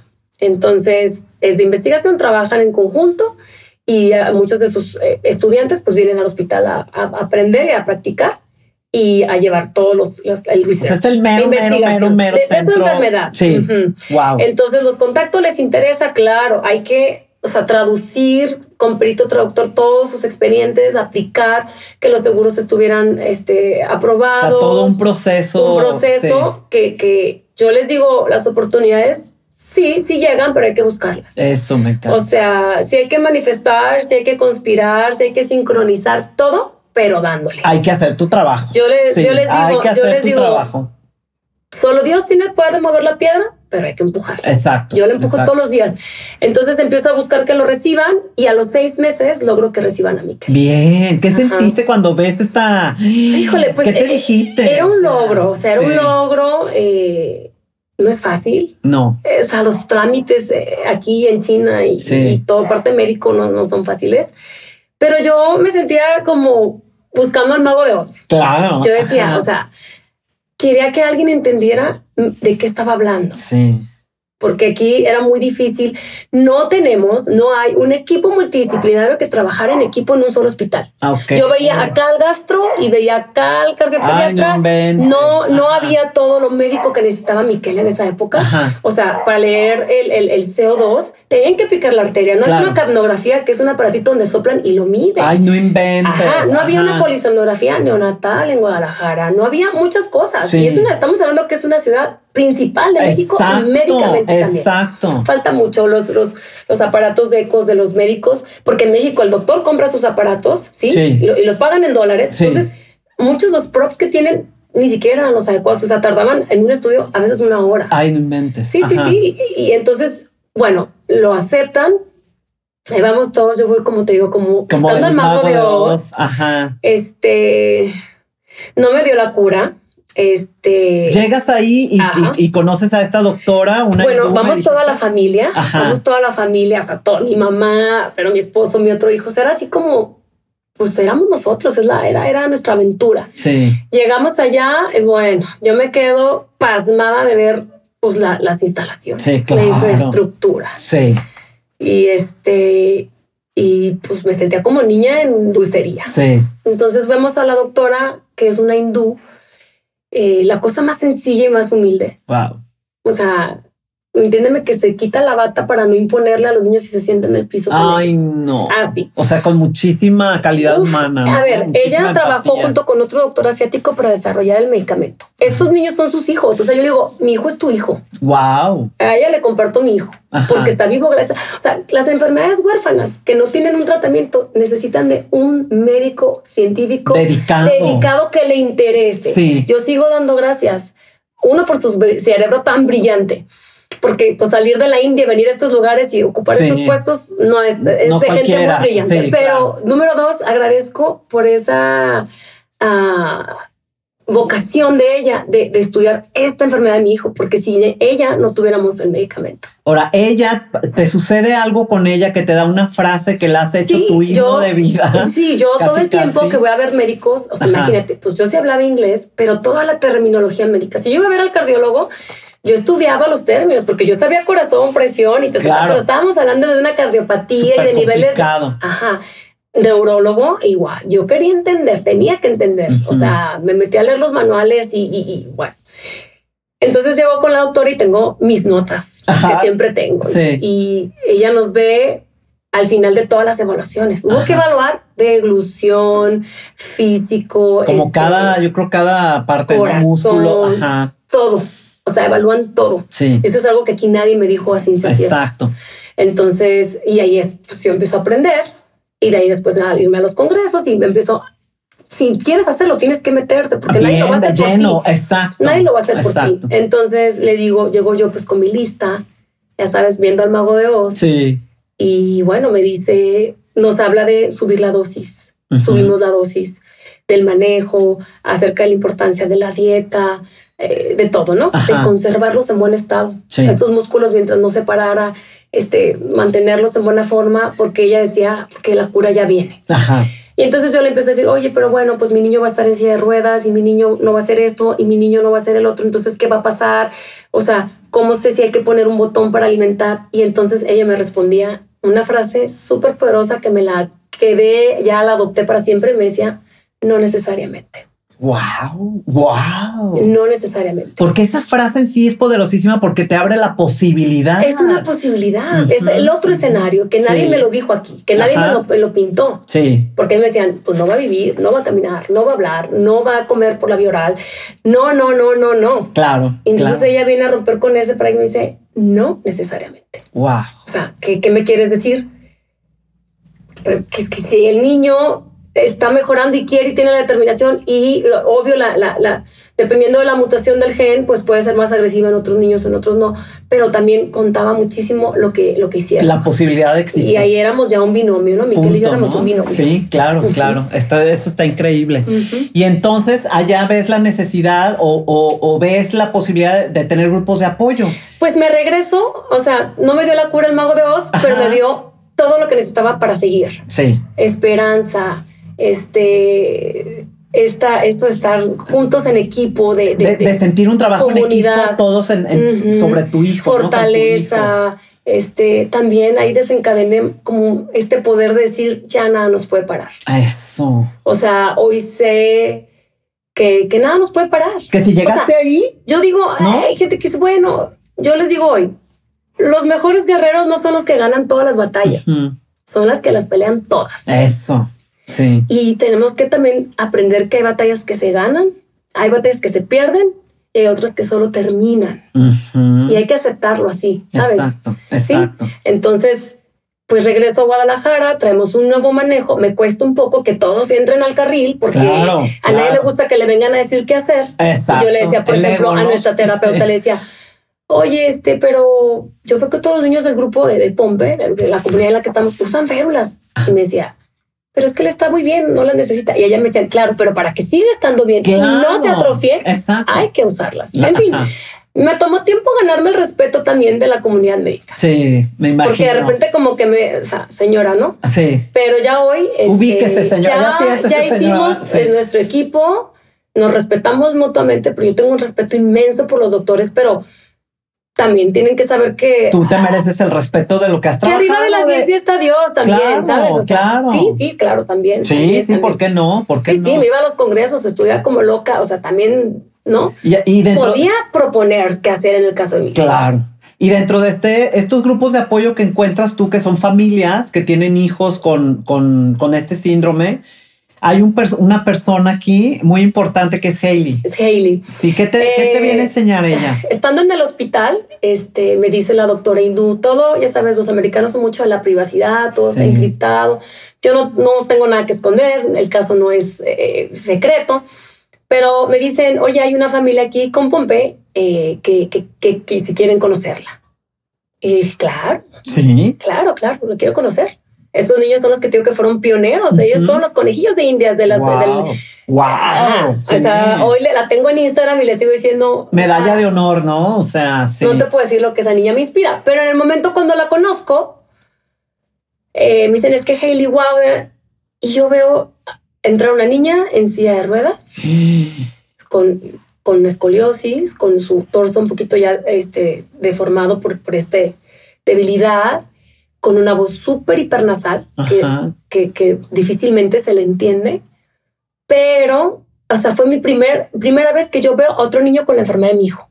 ¿Y qué fue para ti? muy fuerte, muy fuerte, porque al final yo todavía estaba haciéndome el panorama de lo que iba a ser la vida de mi hijo. eran meses. ¿no? La expectativa mata.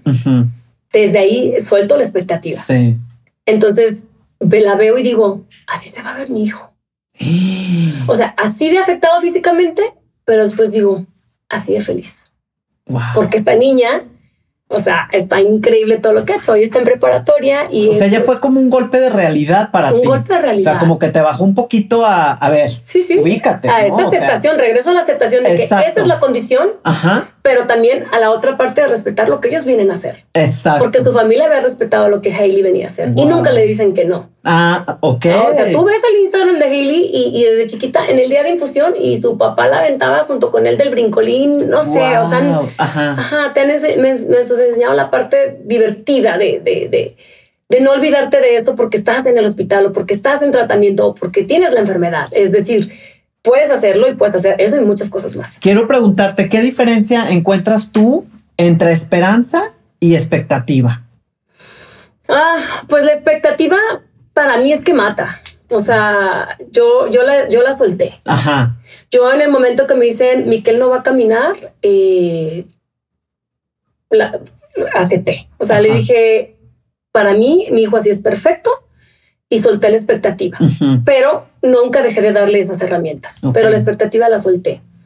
Esperanza, he tenido toda la esperanza muera lo último y mientras hay vida hay esperanza. ¿Y cuál es en la definición? ¿Cuál es el? Porque a mí me cuesta trabajo identificar qué es la esperanza ¿Y qué es la expectativa? Porque pudiera confundir. La expectativa es lo que tú quieres que suceda en tu mente. Como que quieres Yo que, te quiero decir, mi, mi, expectativa puede ser que se cure y sé que puede ser porque eventualmente están trabajando ya en las, en las, en los medicamentos, en los procesos, no es medicamento para, para la cura.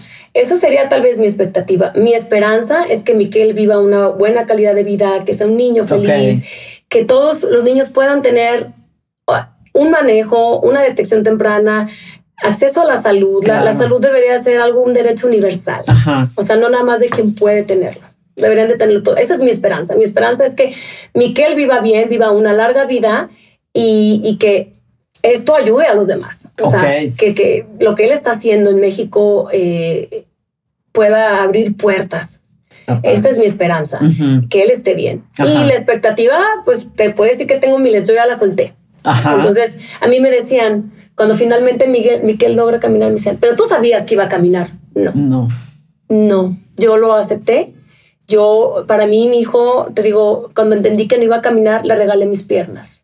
Y le dije, o sea, no te las puedo dar, pero aquí están. Y lo llevaba a los brincolines y brincaba con él porque le gustaba este sentimiento de libertad. No, no, no sabía que iba a caminar. Mi esperanza le di todas las herramientas que yo podía para que él hiciera lo que él quería hacer. Claro. Porque ni los médicos de aquí ni los médicos de allá creyeron que él iba a cambiar. Claro. Oye, sucede, él tiene un evento y también es para ti como un, un revés en la vida. Claro. Que Tenemos ahí un, setback muy grande, se afecta los músculos de la deglución. En casa éramos muy cuidadosos, había tenido terapias por años con electrodos, con todos los aparatitos para estimular la vía oral. Eh, y eh, había siempre existe el riesgo de, de, un atragantamiento porque todos los músculos de evolución se afectan. Entonces Miguel tenía disfagia. Y eh, teníamos en ese entonces una enfermera de terapia intensiva neonatal que nos trajimos del hospital de tiempo completo. Y estamos en una plaza comercial de aquí y, y, le digo, fuimos a brincar y les los dejé comidos de una crepa. Ella sabía que Miquel pues, no podía comer así deliberadamente eh, porque creo pues, pues que entendía claro, su, manejo. Claro, ella lo entendía y estaba con él. Y, los dejo comiendo y le digo voy a comprar ahí a la tienda departamental algo que me hacía falta. No terminé de entrar a la tienda cuando alguien me, me habla y me dice, este, su hijo pues, le pasó algo. Y, dije, dije, pues, no te conozco, me estás hablando a mí, pero era a mí. Entonces salgo y veo a mi hijo, la escena que veo es muy fuerte y lo veo tendido ahí en uno de los kioscos de, comerciales de la tienda y hay una persona a la cual nunca pude darle las gracias eh, después del evento y la tengo en mi mente y ojalá ángeles. Ojalá si un día nos escucha, nos contacte. Este, y si no, bueno, darle las gracias. De todas maneras, lo agradezco como ejercicio de gratitud. Y le estaba dando respiración de boca a boca. Y mi hijo ya estaba azul y estaba inerte. Ay, no. logramos llevarlo al hospital porque la ambulancia nunca llegó. Miquel pues estaba teniendo hipoxia, este, se cerró la vía aérea, no había aspirado, pero se cerró la vía aérea, entonces ni subía ni bajaba el aire. Llegamos al hospital más cercano a la plaza, este, y caí dos veces en paro cardíaco. Wow. Y ahí ya había pasado mucho tiempo. Y ahí hago mi segundo acto de amor incondicional y desapego. Ahí es donde hice mi maestría del desapego. Porque cuando tú pides, o sea, tienes que estar bien consciente de lo que pides. O sea, es muy fácil hacer tus alianzas en el momento con Dios y decirle, yo voy a hacer, y luego se te olvida. Sí. Entonces, yo que siempre le había dicho a Dios que lo único que no quería era que Miquel sufriera, en ese momento dije, a lo mejor esta era la manera. A lo mejor lo que viene es muy doloroso y, va a sufrir. Entonces tienes que aceptar.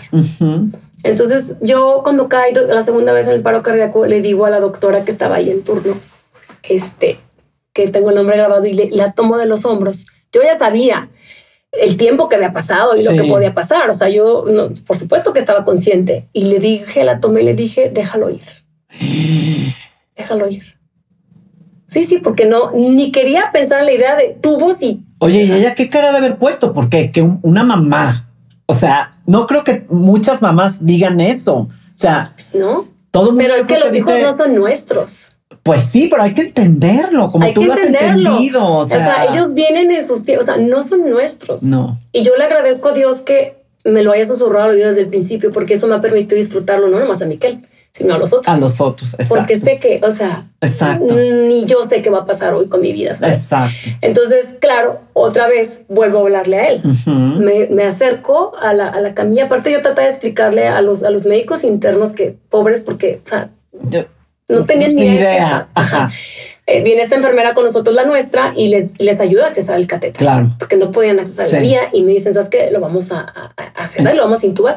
Pero bueno, yo me acerco antes de esto, Miquel todavía estaba consciente y le digo, güero, este, híjole. Primero le digo adiós. Ya teníamos suficiente con el pompe. Pero si tú crees que esto es lo que necesitábamos, va. O sea, no me rajo. Porque yo ya a Dios ya no le rezo los rezos desesperados del rosario y así. Ya le hablo como a mi papá, así de, a ver, ¿qué onda? sí. Pero a él, como siempre, respetando este derecho natural que él tiene, es, Miquel, ¿qué onda? ¿Quieres seguir? Este, o sea, vuela, pajarito. Si, si, si esto es, vuela. Vuela. Yo voy a estar bien.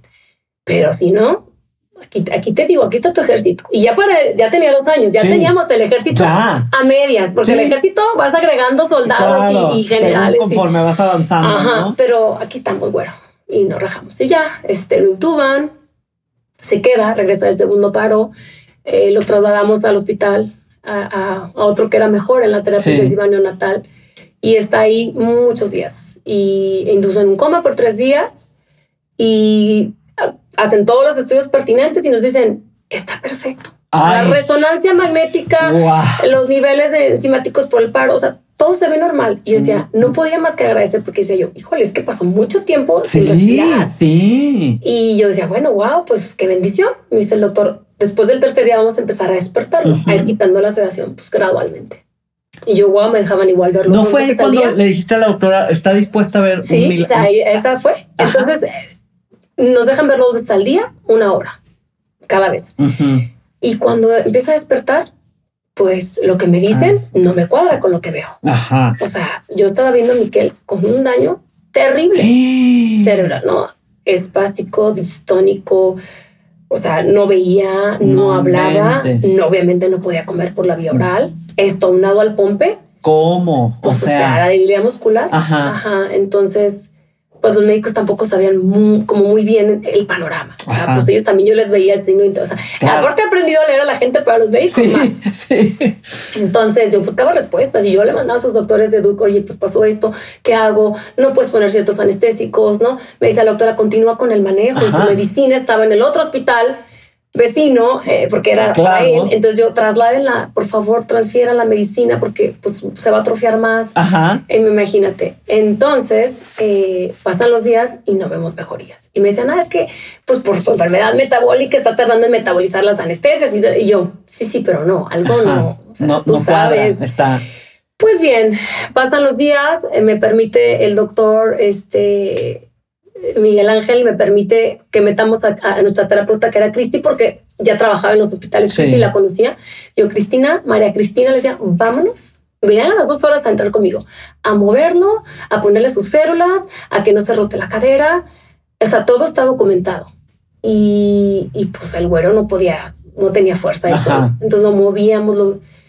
Y como por ahí del día 13, yo le digo a Miquel, Miquel, le digo, mamá, está un poco cansada, necesito una señal, necesito, o sea, dámelo, Sí. dame esa, eso, Sí. esa esperanza que Sí. necesito de que todo va a estar bien. De fuerza, ¿no? y yo le ponía, o sea, te digo que no veía. Me decían que hasta podía estar ciego. Sí. Eh, ni siquiera seguía la luz de, de la lamparita del médico. Entonces le pongo una parte favorita de su caricatura de siempre, que es hasta el día de hoy, y me esboza una sonrisa. Y le digo a mi esposo, ahí está. Me dice, Wow. esposo, no, gorda, me dice, es que puede ser involuntario, Ajá. ya sabes. Es- no, no, no, no, no, es que es su parte favorita y ahí se rió.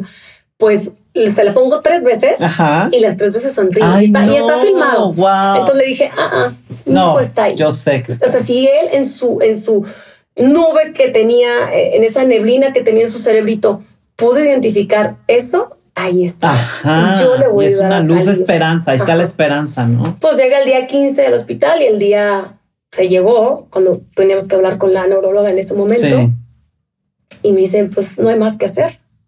O sea, tu hijo ya está estable, está vivo, Sí. se puede ir sin oxígeno, con sonda para alimentarse, sin ver, sin hablar y sin moverse. Oh. Pero llévatelo a tu casa.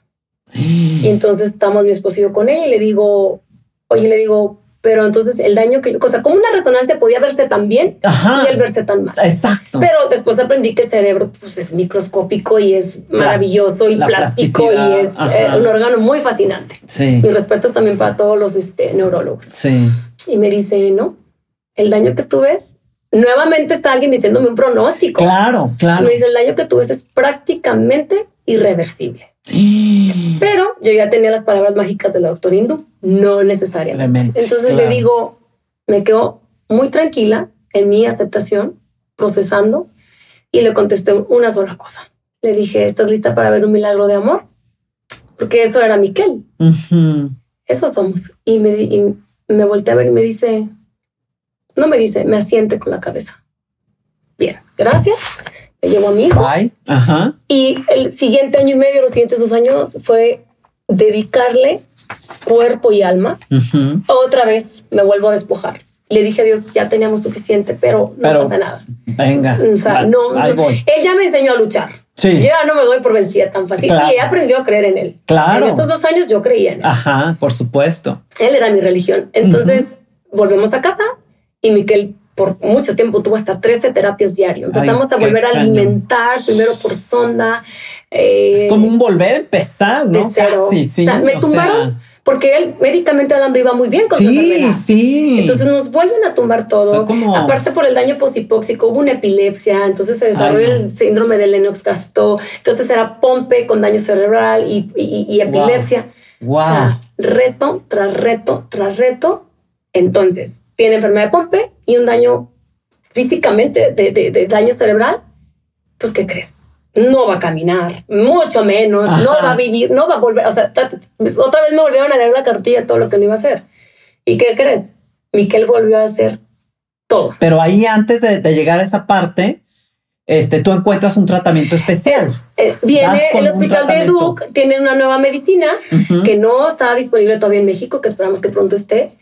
Y eh, logro que Miquel tenga este nuevo medicamento justo un año después del accidente. Ok. Un año después, a los tres años. Ajá. O sea, llevamos tres años con este nuevo medicamento, Sí. pero hay que viajar a Carolina del Norte. Entonces, les digo, sí, sí, viajo, lo que tenga que hacer. O sea, vivimos temporalmente allá en el tiempo de la pandemia por el tema de- del COVID. Y el día que llegas tú, el día que te vas ahí, ¿qué fecha era? Eh, arreglamos todo. Yo no sé, o sea, a veces yo digo que sí por este instinto y digo, después veo cómo le hago. Ajá. Porque, Pues, pues, todo, mi claro. casa, mi otro hijo. o sea. Sí. Entonces llegamos allá eh, un 12 de diciembre. Wow. Un 12 de diciembre y nosotros, o sea, mi familia, bueno, pues somos creyentes, pero ah, especialmente mi abuela, que fue como mi segunda madre, era la más guadalupana de las más guadalupanas. O sea, mi casa el 12 de diciembre es, o sea, 12 olvídate, de diciembre. 12 de diciembre, no hay día que, y mis hijos, y van y dan gracias, y bueno, Pues ahí va, mira, ahí van bien Ahí va el, mensaje, lo, lo, o sea, lo pudiste ver, sí, ahí yo ya, ahí yo ya, yo ya hablaba con el universo. Sí. Y fluía. Ajá, eso. Sí, llegamos al hospital, ponen el primer medicamento, siempre riesgo, con, aún con el que tenía antes de desarrollar anticuerpos, de que hacer reacciones, de que se dañe algún órgano también. Ajá. Entonces siempre hay que estar monitoreando. Entonces llegamos allá, empieza a tener el tratamiento y empezamos a viajar cada 13 días por tres años. Wow. Viajo 12 horas de ida. Son dos vuelos y tres horas de escala para pasar a la migración, volver a checar maletas. ¿Cómo es un vuelo de avión con tu hijo en la condición que está? Y para mí difícil porque lo veían y físicamente no veían nada, lo llevaba en carriola a los tres años, o ya no, pide una silla de ruedas porque le cuestan los, los, los tramos largos por las pistas del aeropuerto.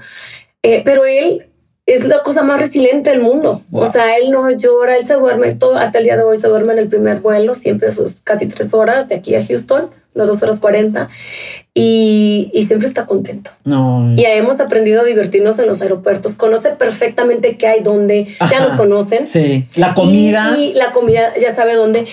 O si es, esas son las gentes que no te cansas de agradecerles que te hacen tu vida fácil, porque todos los de la aerolínea que casi siempre viajamos con los mismos, bueno, o sea, también Miquel es Miquel. Señor, o sea, eh, hay veces que se me va a ver el vuelo y van y me buscan por alguna situación, nos dejan pasar primero, si ha cancelado vuelos y la cola de la gente reclamando está larguísima, señora, venga por acá, le vamos a acomodar en, otra, en la otra aerolínea y eso hace la diferencia. Son los pequeños milagros que van apareciendo, ¿no? ¿Cómo, ajá, cómo despiertas esa, esa empatía en la gente? No simpatía, porque ojo, no es lo mismo. No. Eh, la empatía también. Y, y sí, la, o sea, la gente lo admira. Oye, esta calidez la humana. Gente, La gente lo admira. Los, los, chavos de ahí del aeropuerto de la silla de ruedas ya lo conocen. Bueno, y no sé qué. Entonces ya eh, empezamos a viajar nos ha tocado de todo. Claro, Vuelos desviados, cancelaciones, tormentas, turbulencias. El hospital nos han evacuado. Hemos ido 300 veces en general a los hospitales. Entonces nos ha tocado que nos evacúen por riesgo de tornado, por incendio. Hemos estado en navidades, eh, cumpleaños. Oye, y estando ya en este tratamiento llega el momento, la etapa de la silla de ruedas. ¿Qué, ¿qué pasa ahí? Sí, Miquel, eh, casi a los cuatro años, eh, pasamos todo el verano allá para no estar viajando y trabajamos con las terapeutas de allá y me dice la chica, pues Miquel ya iba a cumplir cuatro años y me dice, ¿sabes qué? Es momento de prescribir su primera silla de ruedas. Ajá. Porque antes había tenido una sillita y, y bueno, lo desplazábamos nosotros, la carreola, como quiera. Eh, y le digo, sí, o sea, sí, sí, sí, era un tema que yo ya tenía trabajado, pero Miquel para este entonces con sus férulas ya se paraba, daba sus pasitos, este nuevo medicamento, empezamos a ver que funciona aparte. Él estaba un día en la quinoterapia, tres meses después del nuevo medicamento, y lo veo que levanta sus brazos así, que esto era casi imposible, él no levantaba sus brazos. Y yo tomaba nota de todo lo que veía, pero bueno, no quería hacer mucho alarde de... Y eh, estamos allá en el verano, eh, ocho meses después de que empezamos el tratamiento. Y me dice Rebeca, que era su terapeuta allá, pues es momento de prescribir. Le digo, claro, prescribámosla. Este va, pero le dije, como yo creo en él y todo y lo escucho, hay que escucharlo a él. Y él dice que quiere caminar, porque él decía, quiero caminar. Wow. Entonces, este me dice, le digo, sí, pero démosle la oportunidad. Entonces me dice, sí, me llevó a un cuarto que tenían así con todos los aparatos de movilidad, que aparte son carísimos. Y como crecen tanto, pues hay que estarlos cambiando. Claro. Entonces me dice, toma tres caminadoras, le prueba las tres, unas de reverso, unas de frente, pues son unas cosas muy sofisticadas. Me dice, llévate esta, la midió, me cuesta, llévate esta y trabaja en el verano con ella yo trabajo, pues claro, aquí. O, sea, yo. De aquí soy. Estábamos en un depa pequeño con alfombra. Entonces ahí no era opción mover la caminadora. Entonces nos íbamos todas las mañanas a, una plaza comercial antes de que abrieran, porque era verano, había mucha gente. Y nos sentábamos en un cafecito este muy conocido. Este, estaba mi mamá conmigo, mi otro hijo, Miquel y yo, y mi esposo y venía. Entonces, en los espacios abiertos de la plaza, ahí era, era su patio. Y ahí practicábamos. Y es la primera vez que veo a Miquel moverse con la caminadora de reversa eh, y ser libre. Y moverse libre. Y, y, todo está filmado. Y mi otro hijo corría alrededor de él y se reían los dos. y fue la primera vez que los vi siendo dos niños libres y felices sin, sin, sin la enfermedad. Qué momento mágico, ¿no? Hermosísimo. Este, Entonces trabajamos todo el verano, llega el fin del verano, trabajamos en la tarde en la alberca, que Miquel se beneficiaba mucho porque era donde único que él podía trabajar ciertos músculos porque no tenía que hacer la, presión de estar parado, qué sé yo. Entonces llega el fin del verano, vamos al hospital y entrego la, tengo filmado, documentado lo que trabajamos y, y bueno, convenzo a Rebeca de que nos prescriba también la caminadora. Bien. O sea, que creyera que también la podía usar. Claro. Pero siguió fija a silla de ruedas. Entonces bajamos de regreso a casa con la silla de ruedas y con la caminadora. Y entonces empiezas a ver, cuando lo metías a bañar, ¿qué pasa? O sea, empiezo a ver que se empieza a sostener mejor. Ya tenía ocho meses con el nuevo medicamento y trabajando duro, siempre trabajando. Claro. Y quedaba así como un pasito y pum, se, desplomaba, ¿no? O sea, sin férulas ni nada. Ajá. Estando allá ese verano también le ponen un traje especial, que es un SPO, que es como un tipo corsé de neopreno, que ayuda a la postura, previene escoliosis, activa, ayuda a activar. Entonces regresamos a casa un 17 de agosto eh, del 2000, fue el 2018. Ajá. Y le hablo a Cristina, su terapeuta, María Cristina, ya regresamos, o sea, vamos a trabajar, este, traemos muchas cosas nuevas y viene la caminadora y no sé qué, y, bueno, sí, claro, me dice, este, voy pasado mañana. Sí. Ya, viene el 19 de agosto. Ajá. Lo ve con sus férulas, su traje, lo agarra en la caminadora, lo ve, le quita la caminadora, no sé cómo lo dirige con el hombrito, lo endereza, no sé qué me dice, este niño está listo. y yo, ¿listo para, ¿Para qué? Para caminar. ¡Wow!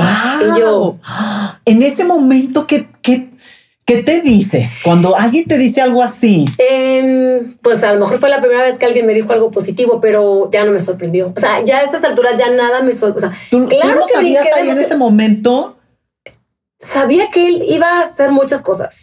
O sea, ya teníamos casi cuatro años juntos. Sí. Ya me había enseñado que, que él venía con su, en sus términos, con su determinación, con... Y, yo sabía que le habíamos dado todas las herramientas. Claro, claro. O sea, había este, este conjunto, ¿no? Claro.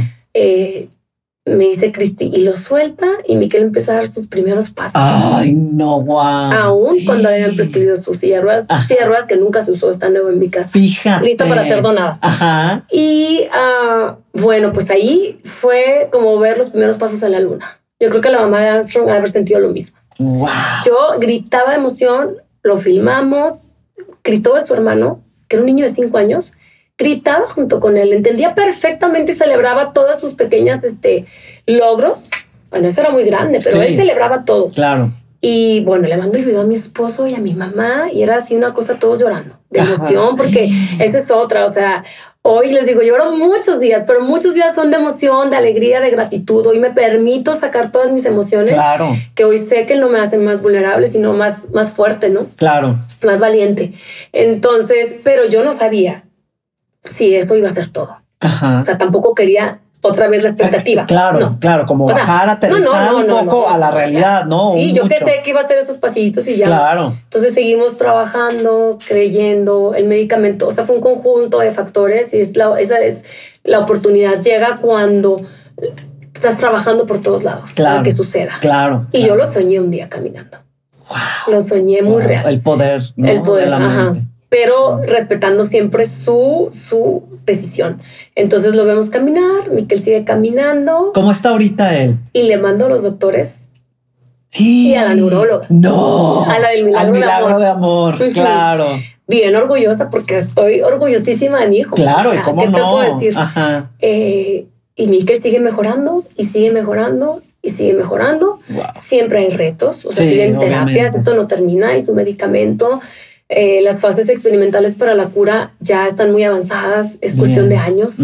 Digo, pero años me parecen. La esperanza, ¿no? Digo, la esperanza. Años, pero volvemos a la cuestión del tiempo, ¿no? Hay esperanza. hay esperanza. Sí, es que años, pues ¿qué es? Puede ser mañana que la encuentre, puede ser dentro de años. Es que ya están las fases experimentales. Entonces necesitan ser aprobadas por las instituciones. Bueno, allá en Estados Unidos es la FDA, en México se validan creo con COFEPIS y no sé qué más. Ajá. Este, pues Miquel empieza a ir a la escuela, eh, empieza a ser bilingüe. O sea, el niño que no hablaba después del accidente cerebral, empieza a hablar, empieza a ser bilingüe, empieza a caminar. Wow patea una pelota.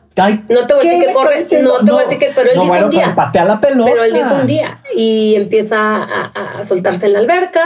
Qué maravilla. Cuando había riesgos de aspirar por la vía aérea. Entonces, pues ya habíamos desatado a la bestia. O sea, ya nada nos, nada nos puede parar. Es imparable. Es imparable. Hoy él ha despertado todos los instintos en mí. O sea, todo. Claro. ese poder lo, desató. Claro. O sea, hoy yo sé que por mis hijos haces lo que tengas que hacer. Oye, esta decisión a mí me llama la atención de un tercer hijo que está chiquitito, tu bebé. Este, ¿Hubo miedo de, de, heredar la enfermedad? No, sí, ¿qué pasa? Pero sí se podía repetir. Ajá. Sí se podía repetir. Gracias a Dios no, fue, o sea, por los test correspondientes. Sí, claro. Este Emilio es un niño completamente sano. Siempre quisimos agregar otro al equipo, pero por los retos médicos de Miquel, primero al nacer, con no, diagnosticado. O sea, a los dos años viene el accidente, entonces no. era el momento. Y después empezó a, viajar al tratamiento y decía yo, si me embarazo. No, pues cómo. A los siete meses ya no voy a poder viajar. Entonces, siempre en función de lo de Miquel, y yo decía, nunca he querido culpar o usar de excusa la enfermedad de Miquel para nada. Claro. Entonces yo no quería decir 10 años más adelante, no lo tuve por Miquel. No, pues jamás. Ajá. Pero había estas Ni nada, este ni nada, porque te voy a decir algo. Podría tener todas las excusas del mundo para no hacer muchas cosas.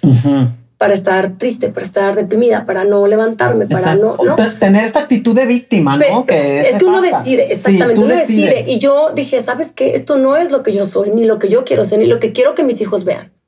Porque los leones no tienen gatos y mi hijo era un león. No puede tener una mamá gato. Wow. Entonces digo que tengo que estar al nivel de él. Pero, y entonces digo, ¿quieres otro hijo? Y la gente me dice, qué valiente. Les digo, sí, es de valientes. La maternidad en general. Claro. y, con un niño especial más, pero es un equipo. Claro. Y hoy Miquel es hermano mayor y se toma el papel de hermano mayor porque por mucho tiempo fue el protegido, por supuesto que fue protegido y sobreprotegido. A pesar que no lo debes hacer mucho, pero lo hacíamos. Claro que sí. Ok. Quiero hacerte una pregunta ya para ir finalizando. Eh, en dos palabras, ¿me podrías definir este viaje que han caminado juntos Miquel y tú? ¿Con qué palabras, dos palabras me lo definirías? aceptación y resiliencia. Tengo más. Yo sé pero, sería más. Yo, o sea, mis procesos así los tengo en estos seis años: aceptación, eh, resiliencia, desapego para llegar a la gratitud y vivir cada día agradeciendo, no nomás por, por la vida, por todo lo que tenemos, por los sentidos. O sea, cuando yo entendí que Miquel podía hacer que no volviera a comer y él que es tan dragón, pues el puro hecho de poder comer, tragar, ¿sí? Ver, oler, o sea, no es, o sea, es, es una bendición, es un privilegio. Así es. Es un privilegio. ¿Te has perdido de algo en la vida? Me perdí a mí misma en el proceso varias veces. hay, hay, mamás con las que hablo y me dicen, es que yo hoy me quiero ver como tú. Bueno, o sea, lo vas a lograr, pero es un proceso y no te desesperes. No te exijas de más. Y me he perdido porque hay momentos que me tuve que dejar a mi Ale de lado para poder atender las necesidades prioritarias de ese momento médicas de Miquel y de mi otro hijo y de mi casa. es un balance, es complicado, no es fácil. Y estas cosas también como pareja y matrimonio o te unen o te separan. Hay que estar en, este binomio, en esta eh, sincronicidad todos, ¿no? Sí. Eh, la sinergia de, de, fluir todos y de saber que, bueno, que si hoy mamá no está y llevó a tu hermano al, hospital, eh, no haya reclamos y no haya culpas de mil partes. O sea, es trabajar toda esta parte. Y yo entonces he decidido muchas veces decir, ok, Ale, ahorita no es el momento para ser mamá otra vez, o no es el momento para ir al gimnasio. Pero en cuanto puedo lo retomo porque ya aprendí a ver, decir, eh, eh, eh te estás dejando. Exacto. Hoy, hoy por hoy, seis, años después, total, hoy por hoy, que gracias a Dios Miquel está estable, eh, estoy retomando muchas cosas. Y estoy lista para contar su historia. Y, y empecé mi taller de escritura y lo empecé siempre que Miquel cumpleaños, para mí es como una catarsis, es regresar, es remover, porque es una celebración de vida, no es un cumpleaños, es una celebración de vida especial. Y yo siempre hago mis ejercicios. Entonces empecé a escribir y cuando empiezo a escribir y empiezo a recorrer todo lo que pasamos, esta eternidad, eran cuatro años, me abracé y me dije, güey, has sido súper valiente. Súper, y fuerte y valiente y Pero no tuve tiempo, o sea, no tuve tiempo de sentarme a... A, a, reconocerte pero ni, a, ni, a, ni, a, compadecerme, ni a, nada, porque era muévete y saca a tu hijo adelante. y a tu otro hijo también. Exacto, exacto. Y, y, todo, y rescata tu matrimonio y todo. Pero hoy empiezo a escribir y bueno, en la pandemia dije, ¿sabes qué? Hoy ya sé ¿por qué me estoy sin? Te digo, saca a reconocer tus emociones, tu miedo, tu ansiedad. ¿Qué te está pasando? ¿Por qué estás molesta? Porque me estoy dejando. Ok, ¿qué quiere hacer Ale? Hoy me pregunto, ¿qué quiere hacer Ale? Exacto. Hoy entonces, empecé mi curso de escritura, quiero hacer un libro con esta historia porque se tiene que contar dignamente. Ujú. No sé si se venda, pero quiero que No. mis hijos y mis nietos un día digan, wow, no nos dimos cuenta, o sea, de lo que pasábamos como familia y wow. No, y, está- y estás plasmando aparte en palabras, en algo físico, el sí se puede, el no perder la esperanza, el de que hay que Todo, luchar, el sí que hay se que ser puede. valiente, el de. Hoy me doy el tiempo de, venir a, a tu podcast a contar la historia. Antes no me lo hubiera dado Te lo agradezco. porque hubiera dicho, tengo que recoger a mis hijos y Miquel tiene terapia. Hoy digo, a ver, espérenme. O sea, sí se puede. Sí. Vamos organizando tiempos. Tengo por ahí otro proyectito que quiero lanzar pronto Ajá. y, y hoy me, me- me rescato. Hoy digo, lo- hoy lo puedo hacer. Sé que probablemente vengan momentos difíciles más adelante porque siempre hay retos, pero, Pero yo cuando creo se que ya puede, traes una. cuando se puede, hazlo. Eso es, no Claro. dejes nada para mañana. Yo siempre Exacto. estoy tra- o sea, adelantando, adelantando, porque no, mañana no sabemos. Mañana llega el COVID y ¿qué crees? Ya no vistes a tu familia, ya no dijiste te Exacto. quiero. O sea, no sabemos. Entonces, no dejes nada para mañana. eh, Vivamos el presente. el aquí y el ahora. este, seamos valientes, enfrentemos nuestros miedos. ¿no? Sácalos a pasear. Te traen regalos. El miedo te trae regalos. Cuando lo sacas a pasear, te va a dar una respuesta. Exacto. Te va a decir qué te duele. Ah, O sea, a mí se me cayó el pelo. eh, o sea, me pasó de todo porque Wow. estaba somatizando. Sí, claro, lo que no lo sacas, Ajá. sale. Ok. Entonces yo sí, te digo claro. algo, sácalo antes. Ajá. Dile, a ver, ok. Yo decía, Reconozco que estoy no quiero dormir, no duermas, mamacita. ¿Qué te pasa? Pues es que me angustia. Ah, ok, ponle nombre. Reconocer tu estado de Ponle ánimo, nombre, ok, ¿no? tengo angustia porque esto. O sea, es algo real. Lo haces consciente y tú ya puedes manejarlo. Lo, te puedes- da la lo posibilidad. estás enfrentando. O- y entonces ya dices, yo hacía, por ejemplo, yo nunca tuve terapia psicológica. Ajá. Como que en este aspecto mi mente lo, lo, lo, lo procesó muy bien, pero había días que mi energía no estaba bien, entonces acudía a mi reiki, ¿no? Eran, eran mis, mis, mis herramientas. Claro. O sea, yo tenía, les digo, mis superpoderes Sí. ahí. Y otro día me dolía el corazón, ¿y qué crees? El psicólogo no te cura el corazón. No. Entonces yo hacía mis, mis ¿Quién te lo sanaciones. cura? Este, ¿Cómo curabas tu corazón? Yo a veces lloraba, o sea, iba a mi sanación y lloraba y sacaba mis miedos. Claro. Eso sana. Sí. Y entonces me preguntó un día mi, mi super gurú Silvia, que la amo, Ajá. y que me dijo un día, ¿cuál es tu mayor miedo? Así empezamos. Ujú. Y fue la primera vez que dije en voz alta mi mayor miedo, que mi hijo se muera. Así decirlo, Claro. no pensarlo, porque, híjole, todos pensamos tantas cosas y pocos lo decimos. No, y lo traemos guardado, guardado y lo que hacemos como en una cuevita, ¿no? Entonces O sea, le dije que mi hijo se muera, Wow. Que es lo peor que puede pasar, es lo peor que puede pasar. ¿Y qué pasó en ese momento cuando lo, me- cuando lo sacaste, cuando lo, lo, lo dijiste y te Pues lo escuchaste? acepto como una realidad que es un valor, es, es posible. Claro. O sea, ha estado, Yo- ya ha pasado dos veces que está a Claro, punto de. claro, claro. Pero empiezo a ver pues toda la otra parte buena, ¿no? O sea, todo lo que nos está dejando como familia. Sí. O sea, unidad. eh, ¿Qué, qué ha sido tu esposo en este proceso? Mira, Para ti un pilar base, un pilar base. Yo creo que en los matrimonios siempre hay roles. Y cuando viene una situación así, también hay roles y hay que aceptarlos. Cada quien, aquí va a ser el que, el que voluntaría, en este caso fui yo, a llevar el caso, pero todo el tiempo con el apoyo de él y La él detrás. contención, la fuerza, Él el detrás, apoyo. o sea, el- yo viajo, él se queda con Cristóbal, Wow. este, ellos tratan de hacer su día especial, duermen Sí. juntos, ¿sabes?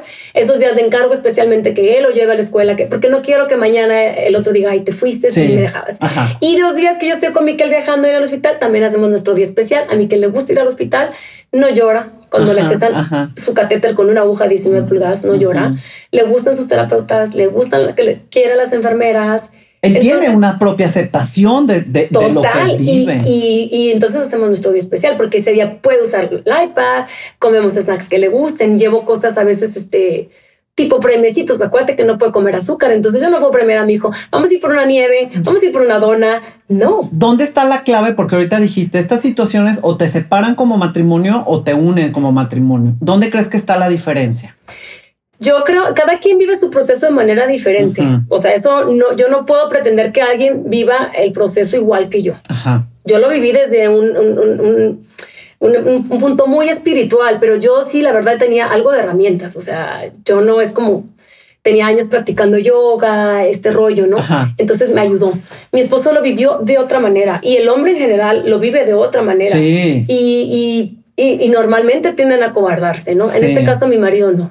Este, claro, también tenía miedo, pero él no fue cobarde. Él siempre aceptó a Miquel y entendió porque él dice que es su gran maestro de vida. Ay, mira, como tú también. Sí, Traes también esta apertura de conciencia, ahí este estamos, ver, Ahí estamos en el mismo canal. Eso está increíble. Entonces, estando en el mismo canal, no importa quién haga más y quién haga menos. Es como te digo, cuando vas y das ayuda, no todos pueden dar dinero, no todos pueden dar tiempo. Eso es un trabajo en equipo.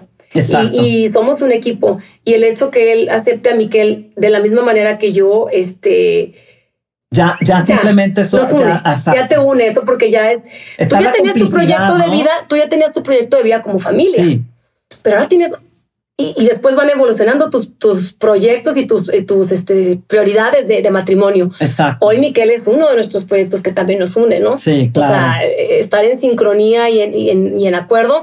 Y él me apoya en todas mis loqueras. O sea, en todas no hay una que me haya dicho que no y se lo agradezco claro, porque claro, también él cree en mí Exacto. Entonces yo creo en Miquel. Y eso te da fuerza también. Y, yo les digo, somos unos creyentes y unos believers. Y si hoy le rezo este a Dios y a Ganesh y al universo y al Dios que quiera. O sea, ¿sabes? Hoy, hoy sé que somos universales y que, y, que, y que el universo te escucha y que están en sincronía este, como familia es lo más importante. Y Miquel ha traído mucha unión, no nomás de nuestra familia de núcleo, de los abuelos, de los tíos, la de los, familia que está alrededor. No, no, y, les ha enseñado este, a todos. Claro. O sea, si ya éramos unidos, ahora es no todas las navidades juntos y, y, bueno, mi mamá contamos con el apoyo incondicional de mi mamá y de, mucha, y de, muchos de los miembros de nuestra familia.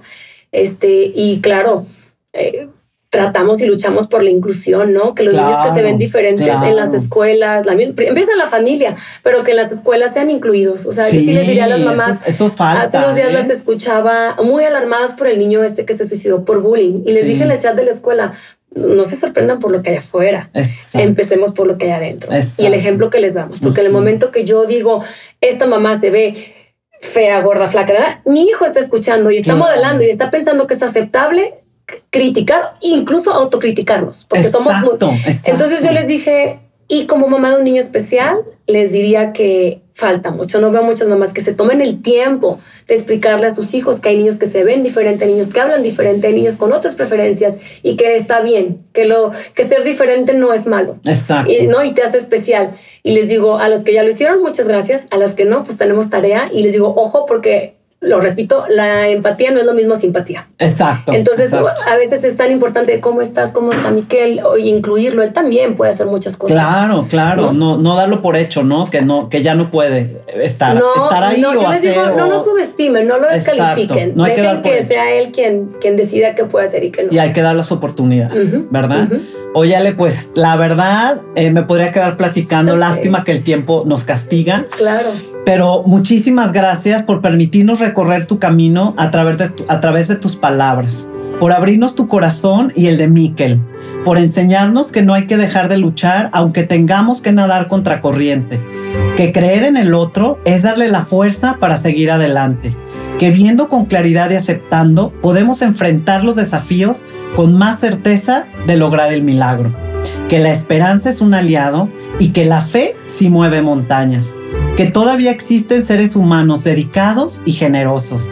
Gracias porque nos abres la mirada a un camino de posibilidades en donde la aceptación, el desapego, la resiliencia y la gratitud, acompañadas siempre por el amor, logran lo que parecía imposible.